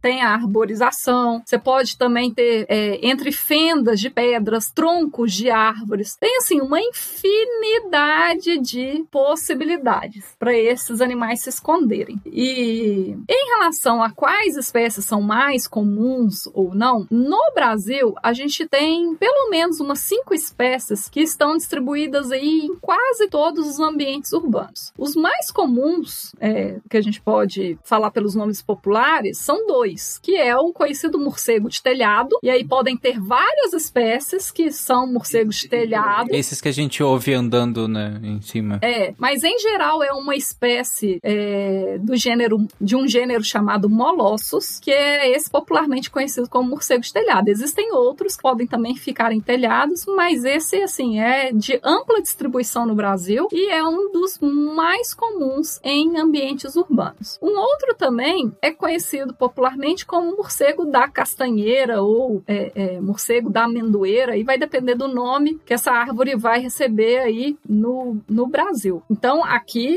em Minas, eu conheço como morcego da castanheira. Castanheira é aquele chapéu de praia, é uma árvore que produz umas castanhas bem grandes, que tem o fruto dela é bastante assim carnoso e é muito comum no litoral do Brasil, né? Porque são árvores que produzem uma grande sombra e elas também são muito utilizadas na arborização urbana pelo Brasil. Então, esse morcego se adapta muito bem a comer essas amê- amêndoas ou castanhas, né, como você preferir chamar. E então, como a gente tem uma disponibilidade muito grande dessas árvores pelo Brasil e é uma espécie que tem uma ampla distribuição, é uma espécie muito generalista com fácil adaptação ao ambiente urbano, essa espécie que se chama Artibius lituratus também é muito comum de ocorrer é, em ambientes urbanos no Brasil. Eu sei qual é essa árvore que a gente chama de amêndoa mesmo. Ah, aquela amêndoa de praia? Acho que eu sei qual que é. Exatamente. Esse, esse Molossus que, que você citou, é, o Molossus, é, ele é frugívoro ou insetívoro, nesse caso? Eu imagino. Ele é insetívoro. Ah, tá. E esse você falou que é bem comum de ter em área urbana, que você chamou ele de morcego do telhado, né? Isso, esse é bem comum, bastante frequente. Uhum. E que muitas vezes dá muita dor de cabeça aí para quem tem ele no telhado, né? Porque às vezes as pessoas, além do medo que as pessoas podem ter, é, acaba causando um incômodo muito grande, né, para as pessoas em casa por causa da, do cheiro dos excrementos que eles deixam ali é,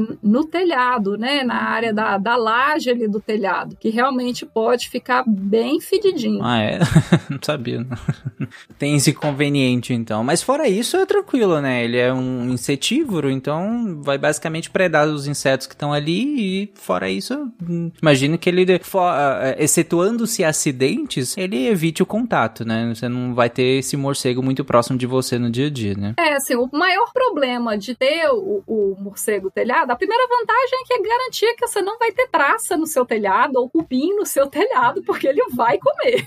É, mas tem um inconveniente, né, que dependendo do tamanho da colônia e há quanto tempo ela tá ali, às vezes o acúmulo do cocô e do xixi pode ficar grande, né, e vai acabar ficando realmente com um cheiro incômodo. Mas se ele não tá te causando nenhum problema ali, é, não tem muito com que você se preocupar. Claro que podem, assim como qualquer outro animal, é, os morcegos eles têm micro-organismos associados a eles que podem ser perigosos ou não para as pessoas. No caso de morcegos de telhado, uma coisa que é muito associada a eles, mas que assim não é como as pessoas pensam, é a questão da histoplasmose. Inclusive em um, um episódio anterior que vocês falaram sobre fungos, né? Vocês até mencionaram bastante sobre a histoplasmose, que é uma doença causada pela transmissão de um fungo. é, e esse fungo ele é encontrado naturalmente no solo e ele pode ser dispersado pelas fezes de vários animais, incluindo os morcegos. Ou seja, não é só morcego que elimina esse fungo caso o morcego esteja é, é, é, é, contaminado com esse fungo, né? Porque, obviamente, se ele não tiver esse fungo, se ele não for portador desse fungo e não estiver eliminando nas fezes, obviamente ele não vai liberar o fungo no ambiente. Ele precisa estar contaminado. E a grande maioria dos morcegos não estão eliminando esse fungo, assim como a grande maioria dos outros animais também não estão eliminando esse fungo. O problema é que a histoplasmose ela é um problema maior em ambientes fechados. Porque pensa, o que, que um fungo gosta? De um ambiente, de um local abafado, úmido, protegido do sol, né, protegido da luminosidade, para que ele possa ali crescer. É, e o, o fungo da histoplasmose, ele gosta muito de crescer em ambientes ricos de nitrogênio e que esse ambiente seja é, tenha um componente um pouco ácido. E o, o guano, que é o cocô é, dos morcegos e das aves, é, tem exatamente essas características. São fezes mais ácidas, ricas em nitrogênio. E aonde que os morcegos eliminam? Exatamente em ambientes em que é, esse fungo gosta de crescer, né? É- é, que é um ambiente protegido do sol, um ambiente escuro, com alta umidade. Então, em ambientes urbanos, a histoplasmose pode estar muito associada à questão de telhados, né? Com grandes colônias de morcegos ali. Mas, em relação aos morcegos, a histoplasmose está associada principalmente a cavernas. Porque o telhado, querendo ou não, vai ter ali uma, uma questão do calor intenso, né? Que não vai, vamos dizer assim, deixar esse fungo proliferar com tanta frequência e ah, com tanta abundância, com tanta facilidade, como poderia acontecer numa caverna, que tem um ambiente muito mais estável. Então, é como eu falei, a histoplasmose, né, ela está associada a vários animais. Os morcegos é só mais um desses animais, né? Não é uma transmissão que ocorre exclusivamente por eles.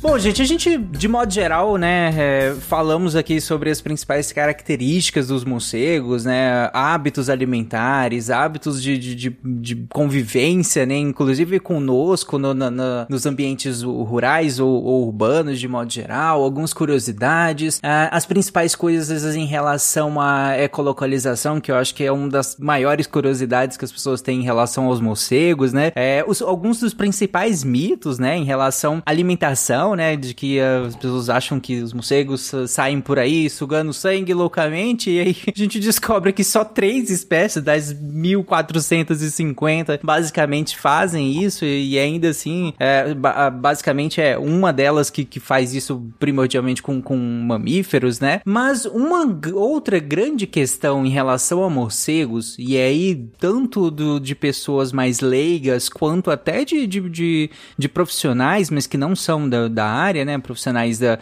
da área médica, por exemplo, de modo geral, é um, uma grande questão que tem sim em relação a morcegos é a questão do medo da transmissão de doenças, né? Muitas doenças que a gente conhece de potencial pandêmico, inclusive, de potencial, um grande potencial epidêmico, é, surgem em, em reservatórios de morcegos, ou, ou os morcegos são os reservatórios naturais, né? Ou são transmitidas de modo geral, outras nem tanto e ainda assim são associadas aos morcegos, né? A Erika até comentou que o, o SARS-CoV-2, né, o causador da Covid-19, foi inicialmente inclusive associado ao morcego como um reservatório natural dela. E aí eu queria perguntar para vocês, é, essa questão, esse é, esse burburinho, por assim dizer, em relação aos morcegos serem reservatórios e transmissores de tantas doenças assim, isso é justificável? E se sim ou se não é justificável, por que que não, não, não, não se aplica tanto assim? Ou se aplica de verdade, por que isso seria, por que que isso acontece? E claro que a, as principais doenças eu acho que, que todo mundo ouve falar aí, as mais comuns é a raiva, né, a leptospirose, a, a própria histoplasmose. Acho que essas doenças são bem comuns das pessoas ouvirem, principalmente a raiva, né, associado a, aos morcegos, mas a gente, como eu comentei, tem várias outras doenças com eu tenho um, um, acho que uns dois ou três spins em que eu comentei, inclusive, sobre o Nipah vírus e o Endra vírus, é, associado a, a alguns, a, as raposas voadoras, por exemplo, né, sendo transmitindo para suínos e aí alguns deles sal, possivelmente saltando para a espécie humana. É, então eu queria que vocês comentassem em relação a isso, né? Por que que se tem esse temor tão grande em relação a essas doenças e os morcegos? É, de fato, os morcegos eles têm uma relação com muitos patógenos, é, muitos mesmo. Mas não quer dizer que todos esses patógenos são é, é, causam doenças em humanos ou animais domésticos é, e que vão ser transmitidos pelos morcegos ou exclusivamente pelos morcegos ou principalmente pelos morcegos, né? É, existe muito medo, muito mito associado à questão de transmissão é, de doenças por morcegos. Vou dar um exemplo. No Brasil, quais são as principais doenças associadas aos morcegos? A raiva e a histoplasmose, que são doenças que não são transmitidas exclusivamente por morcegos. A raiva, por exemplo, é um vírus que acomete qualquer mamífero. Então, potencialmente, qualquer mamífero infectado com esse vírus e que esteja transmitindo esse vírus é capaz de, de transmiti-lo né, para humanos ou animais domésticos, caso você tenha um contato com esse mamífero. É, a questão é que, em relação à raiva, é, os morcegos hoje no Brasil, epidemiologicamente, são os principais transmissores, mas eles não são os exclusivos. No mundo todo, por exemplo, a raiva é um problema, né? A raiva não, não é um problema só do Brasil, ela é do mundo inteiro. No mundo inteiro, a gente atualmente está com cerca de 50 mil casos é, humanos todos os anos de raiva, né? E que 90,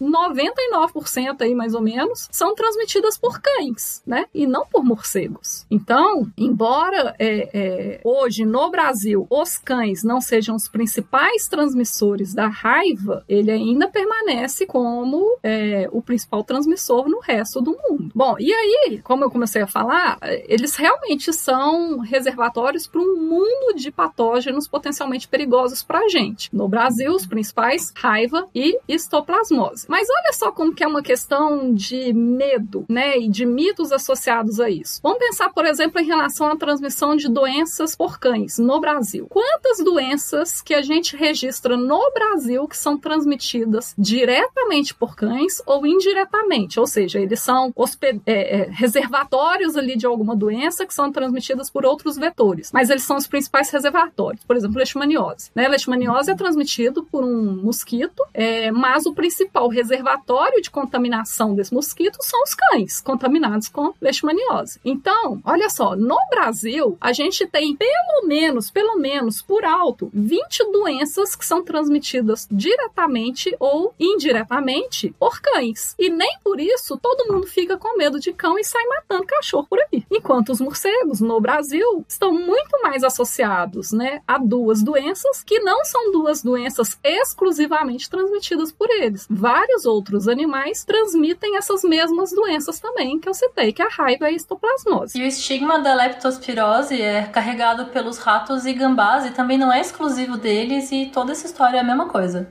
Exatamente. E é, o contato com esses animais não é o principal modo de transmissão. A principal forma de transmissão é através da contaminação com água contaminada, esgoto, né? Falta de saneamento básico, porque entra em contato ali com é, excrementos, por exemplo, de roedores contaminados numa área geralmente de vulnerabilidade social, né? Então é uma coisa que a gente tem que quebrar um pouco. Mas de fato, os morcegos são é, reservatórios de várias doenças e de doenças é, que podem ser muito, muito, muito perigosas, como por exemplo o ebola, o Nipah, o Marburg, né, o Endra. Todos esses vírus são realmente muito letais para os seres humanos e os morcegos estão associados diretamente a esses vírus. Eu achei uma pesquisa que disse que é, morcegos são portadores de mais do que o dobro de doenças que os roedores em geral, né? Mas são números muito grandes, são mais de mil espécies de morcegos. São, é, esse, esse número é um número para causar polêmica, né? Um número assustador, tipo, nossa, tem o dobro de doença que os ratos. E você fica, tá, mas não são todas as espécies, são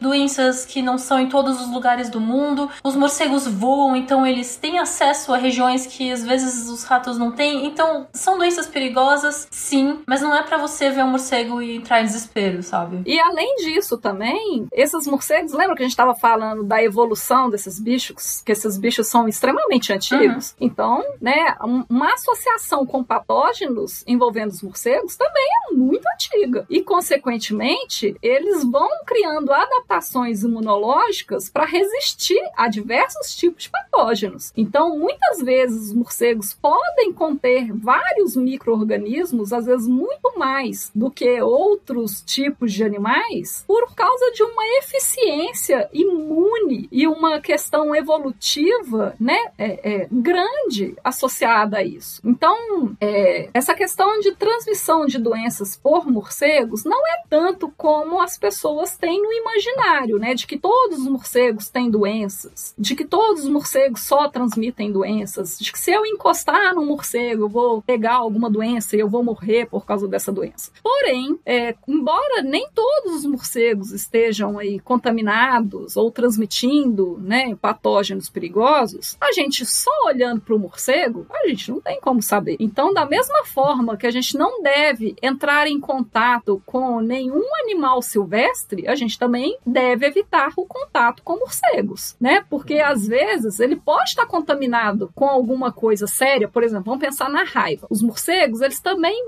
morrem da raiva, né? Quando eles quando eles pegam vírus e desenvolvem a doença, eles morrem também. Então, vai que você pega esse morcego exatamente num período em que ele já está transmitindo o vírus, mas ele ainda não está apresentando sintoma. Como que você vai saber? Você não tem como saber, né? Então, é, para qualquer animal silvestre, gente, é, é isso que todo mundo tem que ter em mente. Não é porque é morcego que é mais perigoso ou menos perigoso.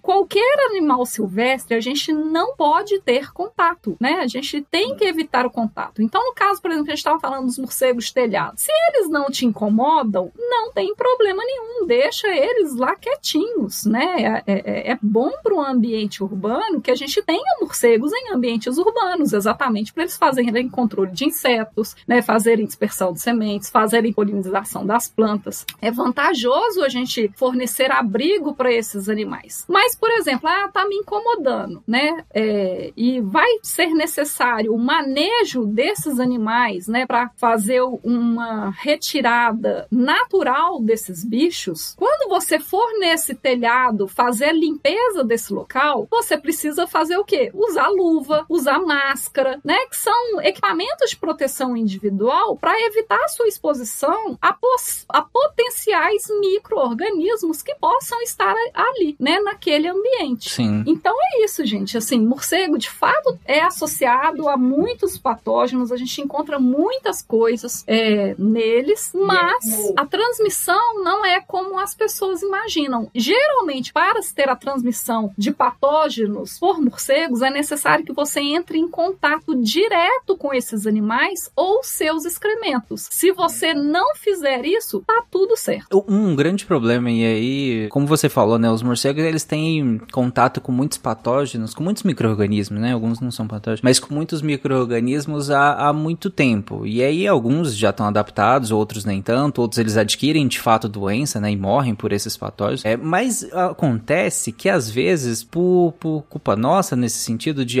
de aumentar o contato com esses animais, a gente acaba sendo exposto a algumas dessas doenças, que é o que, é, o que aconteceu, por exemplo, com o Nipah vírus, né? Era um, um o, o, vírus da, dessa, das raposas que tiveram, por conta do avanço do, do da fronteira ali, do, do, da pecuária, né? Principalmente ali criação de, de suínos, é, sobre áreas que eram próprias de, desses morcegos, o contato direto do, do morcego com os suínos, e aí não tô no contato direto, não é que ele sugava o sangue dos suínos, mas é que eles se alimentavam, por exemplo, de frutas em que os suínos também se alimentavam, ou estavam em contato direto, né? É, eles comiam a fruta, né? Aí defecavam, e aí os porcos tinham acesso aos locais de excremento desses morcegos. Não é que os porcos entravam em contato direto com o corpo dos morcegos, mas eles entravam em contato com as fezes de morcegos, né? É, ali na região. E aí se infectavam, e aí, claro, o, o suíno ele é uma incubadorinha, né? Ele, por conta da nossa proximidade, nossos sistemas de criação, e aí várias outras questões que a gente já comentou em outros sidecasts, por conta disso a gente é, tem um potencial de, desse vírus saltar dos suínos para os seres humanos, e aí é uma doença muito grave, né? O Nipa, o, o Ebola, né? Como você comentou, o Marburg, o Ebola que já saltou já faz tempo, né? É, mas esses outros que ainda não estão muito bem adaptados aos seres humanos, ainda bem, né? E tomara que fique assim por muito tempo, pode acontecer de, de saltar. Mas, de novo, a gente forçou um contato, né? Com, com, com o morcego. Como você comentou, e a gente já falou em outros sidecasts, animal silvestre, animal selvagem, não é pra a gente ter contato com eles. Eles são animais silvestres, eles são animais selvagens, não é pra gente ter contato. Ponto final. Não é pra ter, de jeito nenhum. E aí eu queria falar um pouquinho do que eu pesquisei sobre o coronavírus. Ó, oh, vambora. Todo mundo ouviu aquela história de que o chinês comeu aquele morcego e agora todo mundo tem essa doença e eu queria esclarecer, ouvintes, que essa história é fake news, ela é mentira. Isso é só preconceito contra o chinês. Não foi assim que aconteceu. O coronavírus foi linkado a morcegos, sim, mas eles novamente são só os portadores. Para chegar nos seres humanos teve que passar por algum animal e esse animal ainda está sendo investigado. A gente ainda não sabe qual que é o hospedeiro intermediário do coronavírus. Inclusive, não é que necessariamente o SARS-CoV-2, que é o que começou a pandemia de Covid-19, estava exatamente no morcego do jeito que a gente conheceu ele, como SARS-CoV-2. Ele pode ter mutado no, no, no intermediário, com certeza. Pode ter acontecido várias coisas que a gente ainda não sabe e que, sinceramente, eu acho difícil a gente descobrir, gente, porque processo processos evolutivos, ainda mais de vírus, é uma coisa louca, né? É, é uma taxa de mutação gigantesca o tempo inteiro, o vírus se adaptando, né, a, aos organismos. Em humanos, ele já se evoluiu várias vezes, a gente acompanhou todo o processo do corona em humanos, mudando várias cepas, várias coisas, é realmente muito rápido. Exatamente. Então, quanto maior é a pressão seletiva, mais rápido, né, é, são as mutações aí, essas taxas evolutivas dos vírus. Então, na questão do SARS-CoV-2 em específico, o que foi verificado, né, quando, quando a Covid começou, é, foi feito sequenciamento genético, né, uh, do SARS-CoV-2 e o que foi visto é que dentre os vírus já conhecidos, né, de, da família do coronavírus, o que mais se aproximava geneticamente, né, que tinha um parentesco com o SARS-CoV-2, era um vírus, um outro, né, coronavírus que era descrito em morcegos é, lá na própria China. Então, não quer dizer que o SARS-CoV-2 veio do morcego ou é do morcego. O que a gente sabe é que ele compartilha né, um, um ancestral em comum, ele tem um vírus parente com morcegos na China. E isso, gente, é normal, né? E coronavírus é um tipo de vírus que ocorre no mundo inteiro. Então, é, outras descobertas, à medida que as pesquisas foram sendo feitas, várias outras descobertas de novos vírus, de novos coronavírus associados a morcegos, a roedores ou a vários outros animais foram sendo é, descobertas, né? E, e, e novas relações genéticas foram sendo estabelecidas. Mas até o momento, é, esse parente mais próximo é desse vírus que foi originalmente encontrado em morcegos. Ou seja, é o SARS-CoV-2? Não, é um parente do SARS-CoV-2. Não quer dizer que ele evoluiu ou que ele virou SARS-CoV-2. É, o SARS-CoV-2, gente, é uma coisa que a gente é, ainda tem muita coisa para descobrir, né? Pode ser, por exemplo, que tenha, é, ele tenha se originado a partir de um outro tipo de coronavírus, por exemplo, que a gente ainda desconhece e que foi se adaptando a reservatório, a, a hospedeiros intermediários, né, até chegar no humano e se adaptar para o próprio organismo humano. Ou seja, às vezes pode ser que o SARS-CoV-2 seja um vírus próprio de humanos que é, evoluiu, que surgiu exatamente nos humanos. E, e talvez a resposta para isso a gente nunca tenha. É, mas a gente, né, tá tentando descobrir aí as pesquisas é, desde o início da, da pandemia aumentaram demais, especialmente ali na região, né, é, da China e do Sudeste Asiático, em que historicamente a gente sabe que tem uma circulação de coronavírus com grande potencial para saltar para humanos. Aqui no Brasil, por exemplo, que a gente não tinha pesquisa praticamente nenhuma sobre esse assunto, né? Várias universidades com muito custo aí é, diante dos cenários dos últimos anos começaram a fazer a, a pesquisa sobre esse assunto. Então a gente está começando a descobrir várias coisas importantes e interessantes aqui para o Brasil, que é, por exemplo, uma grande potencialidade de nova do surgimento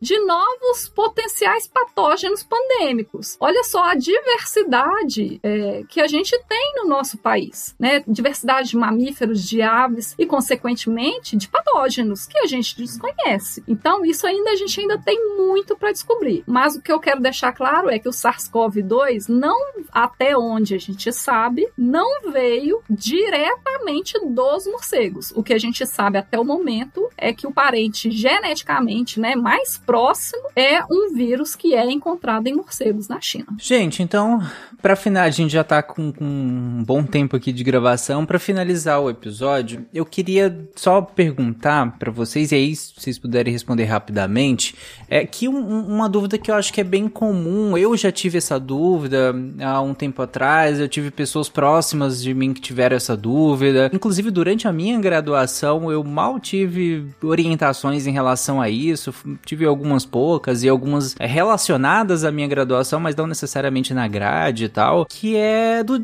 é uma dúvida do dia a dia. E aí, se eu ver um morcego no meu dia a dia, um morcego entrou na minha casa, tá voando, ou então entrou e caiu e morreu, ou, ou foi predado dentro da minha casa por, por um gato, por exemplo, por um cachorro. O cachorro é até menos comum, né? Geralmente é os gatos que predam eles. E o que que eu faço com, com esse morcego? O que, que que eu faço a partir daí? É, a resposta para isso é depende. Todo dia é isso, bicho. Eu falo que eu detesto gravar podcast com biólogo, que dá nisso, ó. É, mas olha só. É, a primeira pergunta que eu acho que você precisa se fazer é: que horas que esse morcego entrou dentro da sua casa? Porque se foi à noite, né? Esse morcego, você tá lá assistindo uma televisão com a janela aberta, de repente entra um morcego voando e começa a voar para um lado e para o outro, né? Desesperado. E aí ele voando desesperado para um lado, você correndo desesperado para o outro, né? O que, que você vai fazer? Você vai abrir as janelas, as portas, acender as luzes para ajudar a saída desse animal, porque foi um adentramento comportamento acidental, né? Agora, por exemplo, imagina que você tá lá almoçando em pleno meio-dia e de repente entra um morcego voando pela sua janela em pleno meio-dia, bate na parede e cai no chão. Isso é normal?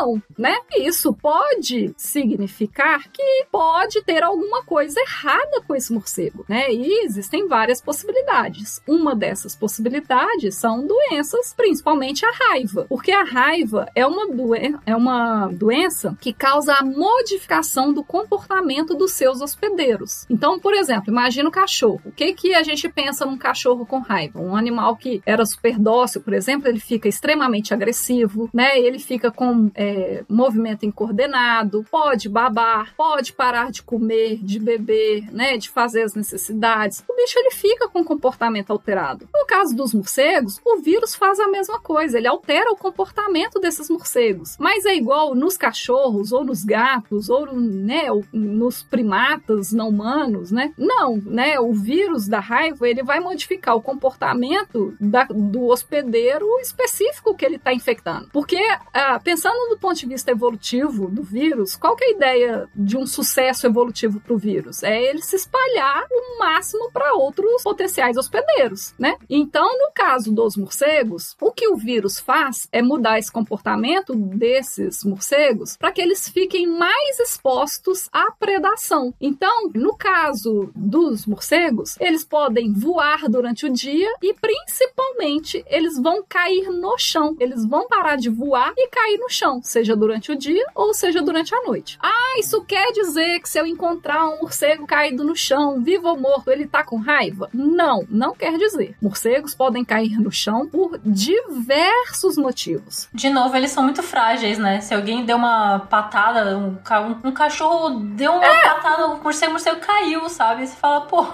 Exato. Às vezes o bicho pode ter tomado uma rajada de vento mais forte, ele desequilibrou e caiu. Às vezes o bicho pode estar velhinho e caiu. Às vezes ele pode estar cansado, voou demais, é, ficou fatigado e caiu. Às vezes não se alimentou direito e caiu. Às vezes pode estar com uma doença própria de morcego, né, que não é transmissível, que não é perigosa para seres humanos ou animais domésticos e caiu. Tem N possibilidades. Só que uma dessas possibilidades é a raiva, né? E como a raiva é uma doença mortal, existe prevenção, que é a vacinação antirrábica, mas não existe cura, é, a gente não pode vacilar, né? Então, se a gente vê um morcego que tá voando durante o dia, em pleno meio-dia, ou se a gente encontrar um morcego caído no chão, aí a gente precisa isolar esse animal e entrar em contato com o, as zoonoses do município, né? Ou a vigilância do município. Aí vai depender do município em que você estiver é, no Brasil, mas em geral são serviços de zoonoses e de vigilância é, é, em saúde é, para poder recolher esse animal, para poder encaminhar, para poder fazer o exame da raiva, tá? Então é isso. Então se você tá lá assistindo TV à noite, entrou um morcego e tá voando para um lado e para o outro, abre as janelas, abre as portas, acende as luzes que esse animal ele vai sair. Se ele cair no chão, aí você isola ele com um balde ou uma caixa de papelão e entra em contato com o serviço responsável pelo, é, no seu município para o recolhimento e fazer o exame da raiva nesse animal. Boa.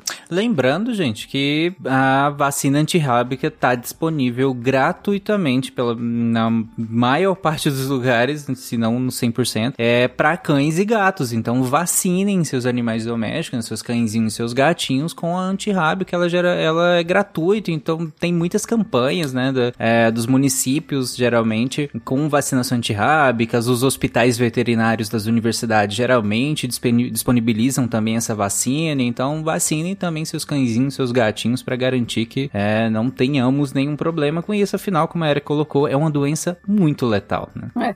E lembrando, gente, que essa vacinação ela tem que ser anual. Isso. Então não adianta, ah, vacinei meu bicho uma vez e nunca mais. Não, tem que ser todos os anos. E caso seu cachorro ou seu gato entre em contato, né, com algum morcego, é, às vezes ali o animal estava caído ou ele predou aquele animal, ele mesmo que ele já esteja vacinado, ele precisa ser revacinado. Então, é importante você entrar em contato também com esses serviços né, de vigilância em saúde ou de vigilância zoonótica do seu município para que uh, os técnicos responsáveis, né, biólogos e veterinários que atendem o seu município possam é, é, fazer o acompanhamento do caso, né, do seu animal, fazer a vacinação e fazer a investigação do caso e desenvolver outras ações que estão previstas dentro do, dentro do Programa Nacional de Profilaxia da Raiva. Exatamente. Bom, gente, para finalizar, então, Caio, você queria comentar alguma coisa? então, eu queria comentar aqui rapidinho, né, virou uma tradição minha, de pokémons, né, que são inspirados em morcegos. São pouquinhos, então é bem rápido. Na real, são só quatro famílias de Pokémon, né, de nove gerações de Pokémon, mais de... Hum. chegando em mil Pokémons, só uns, deixa eu ver, dois, quatro, seis, nove Pokémons são inspirados em morcegos. Olha só, muito. É, é. Um... É que Pokémon tem muita caverna, eles não sabem o que pôr em caverna, eles inventam Pokémon morcego. e Pokémon de pedra, né? O que mais tem. É. Mas enfim, tem a, o, o, mais famoso, né? Que é a primeira família do Zubat, Golbat e Crobat, né? Que... Hum. Ah, esse eu já capturei um. Então, todo mundo já capturou um Zubat, né? Todo mundo que jogou e tal. Em Moon, sim. Tava lá, na primeira geração, em 1996. Zubat, que é um Pokémon que muita gente detesta, né? Porque ele era muito comum nas cavernas, mas que... Tinha que usar repelente de, de contra Zubat na caverna. Exatamente. e até que na segunda geração eles, eles inventaram o Crobat, que é um excelente Pokémon, inclusive. Aí a segunda família é a família do Gligar, né? Que na quarta geração evolui pro Gliscor. Tem a terceira, que é a família do Que evolui pro Swoobat. E a quarta família, que é da sexta geração, que é do Noibat, que evolui pro Noivern, que também é um, é um bom Pokémon. E a única coisa que eles têm em comum é que todos são, fora o fato de eles serem inspirados em morcegos e, no caso do Noivern, em, dragões também, eles são todos tipo voador. Por que será, né? Bom, fica aí então a utilidade pública do, do, do, dos pokémons morcegos ou derivados de morcegos. Tem uma última coisa aqui que eu vou mandar no chat. Eu não sei se tem como botar no post e tal, mas é um videozinho que pegaram e filmaram um, um grupo de raposas voadoras de cabeça para baixo, né? Então, como se estivessem em ah, pé. Ah, sim. Não sei se vocês já viram uhum. esse vídeo. E botaram uma música de Gothic Rock no fundo, aí ficou tipo um. eu já vi, é muito, é bom, muito bom esse, esse vídeo. Foi aparecendo que elas estão em pés, né? E aí é, é um, o vídeo é meio preto e branco, assim, é muito divertido. É. Tem várias montagens de, de, das raposas esse... voadoras, que elas são muito bonitinhas e muito fofinhas, né? Esse vídeo é um clássico, hein? Vejo no ele. No aquário de São Paulo, no, na, onde ficam as raposas voadoras, eles têm, tipo, várias cestinhas penduradas perto de onde eles ficam pendurados também. Então eles ficam lá juntinhos, catando frutinha e, é, e é, é muito adorável mesmo. Sim. Bom, podemos finalizar então? Querem comentar mais alguma coisa? Qualquer dúvida, ouçam o podcast da Erika. Isso. Exatamente, gente. Cara, eu poderia ficar aqui cinco horas falando, né? então aí é, é, com vocês. Bom, gente, se vocês quiserem então saber mais sobre morcegos, claro, eu chamei a Erika justamente por isso. Ela tem um podcast só sobre isso, só. É aqui muito entre muitas aspas, né? Mas vai lá, tem muitos episódios. A gente vai deixar na, no, no link na postagem desse episódio do, do, do, podcast, do Instagram, né? Acho que o Instagram é o principal, né, Erika? Que, que, você, que você publica lá, né? É, assim, eu, eu confesso você que divulga, recentemente né? eu não tenho muito é, utilizado o Instagram só para colocar as publicações dos episódios, né? Uhum. Quando eles foram lançados. Eu não tenho movimentado tanto as redes sociais esse ano, porque esse ano meu realmente tá meio complicado. Uhum. Mas é, vocês podem acompanhar, né, vários conteúdos que eu posto lá no, nas redes sociais, né, que é o arroba morcegandocast, que tem conteúdos exclusivos dessas plataformas em redes sociais, além do próprio podcast que pode ser escutado em qualquer agregador da sua preferência. Exatamente. Fica aí a dica então. Tchau, gente. Então, até semana que vem. Tchau, tchau, pessoal. Até semana que vem. Até a próxima. Tchau, até. Tchau, gente. Um bete abraço para todo mundo.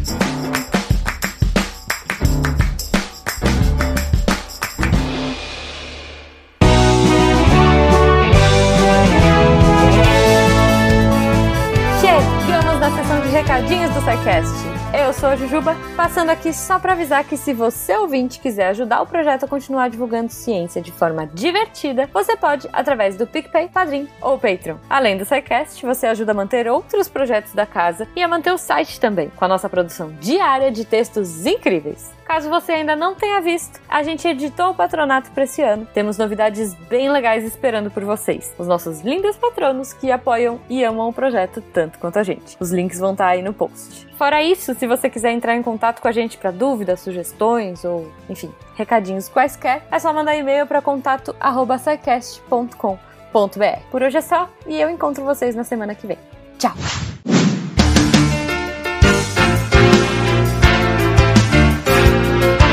Atenção, é agora que o bicho vai pegar. Opa, podcast errado. Atenção para o informe semanal dos textos da semana. Segunda-feira a gente teve um texto falando em medo e delírio, é um pouco de crise, né? Crise de 2008, a grande aposta, Noma- Nomadland e as meninas. O Guilherme Assis vem falar um pouco de do contexto, explica um pouco a crise de, de 2008 e usa esses dois filmes e essa banda, né, Grande Aposta, Nomadland e o famoso Bom Chibon, para mostrar um pouco a crise em si, né? A- o que foi a crise de 2008, as suas consequências. O texto tá imperdível. Vai lá no, no site para olhar e já aproveita, olha na quarta-feira o texto que saiu do Thiago Protespinato, Saúde e Paz. O resto a gente corre atrás, em que ele vai falar sobre o direito à saúde e um, um ponto, na verdade, que é muito afeto a todos os direitos sociais, mas no direito à saúde aparece bastante, que é a, a questão de mínimo existencial e reserva do possível. Se você quiser saber do que, que eu tô falando, vai lá no site conferir. E na sexta-feira, né,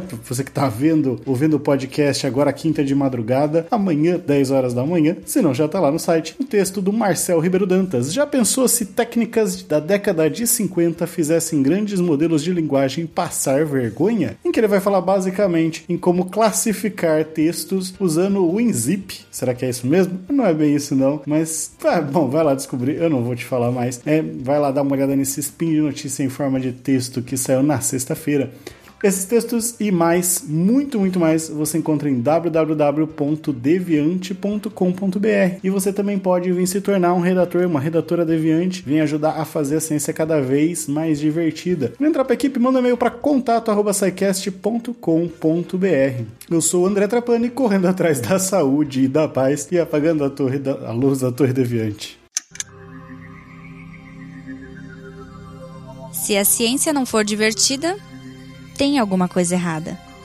Tem que ser divertida. A coisa mais divertida que tem é a ciência.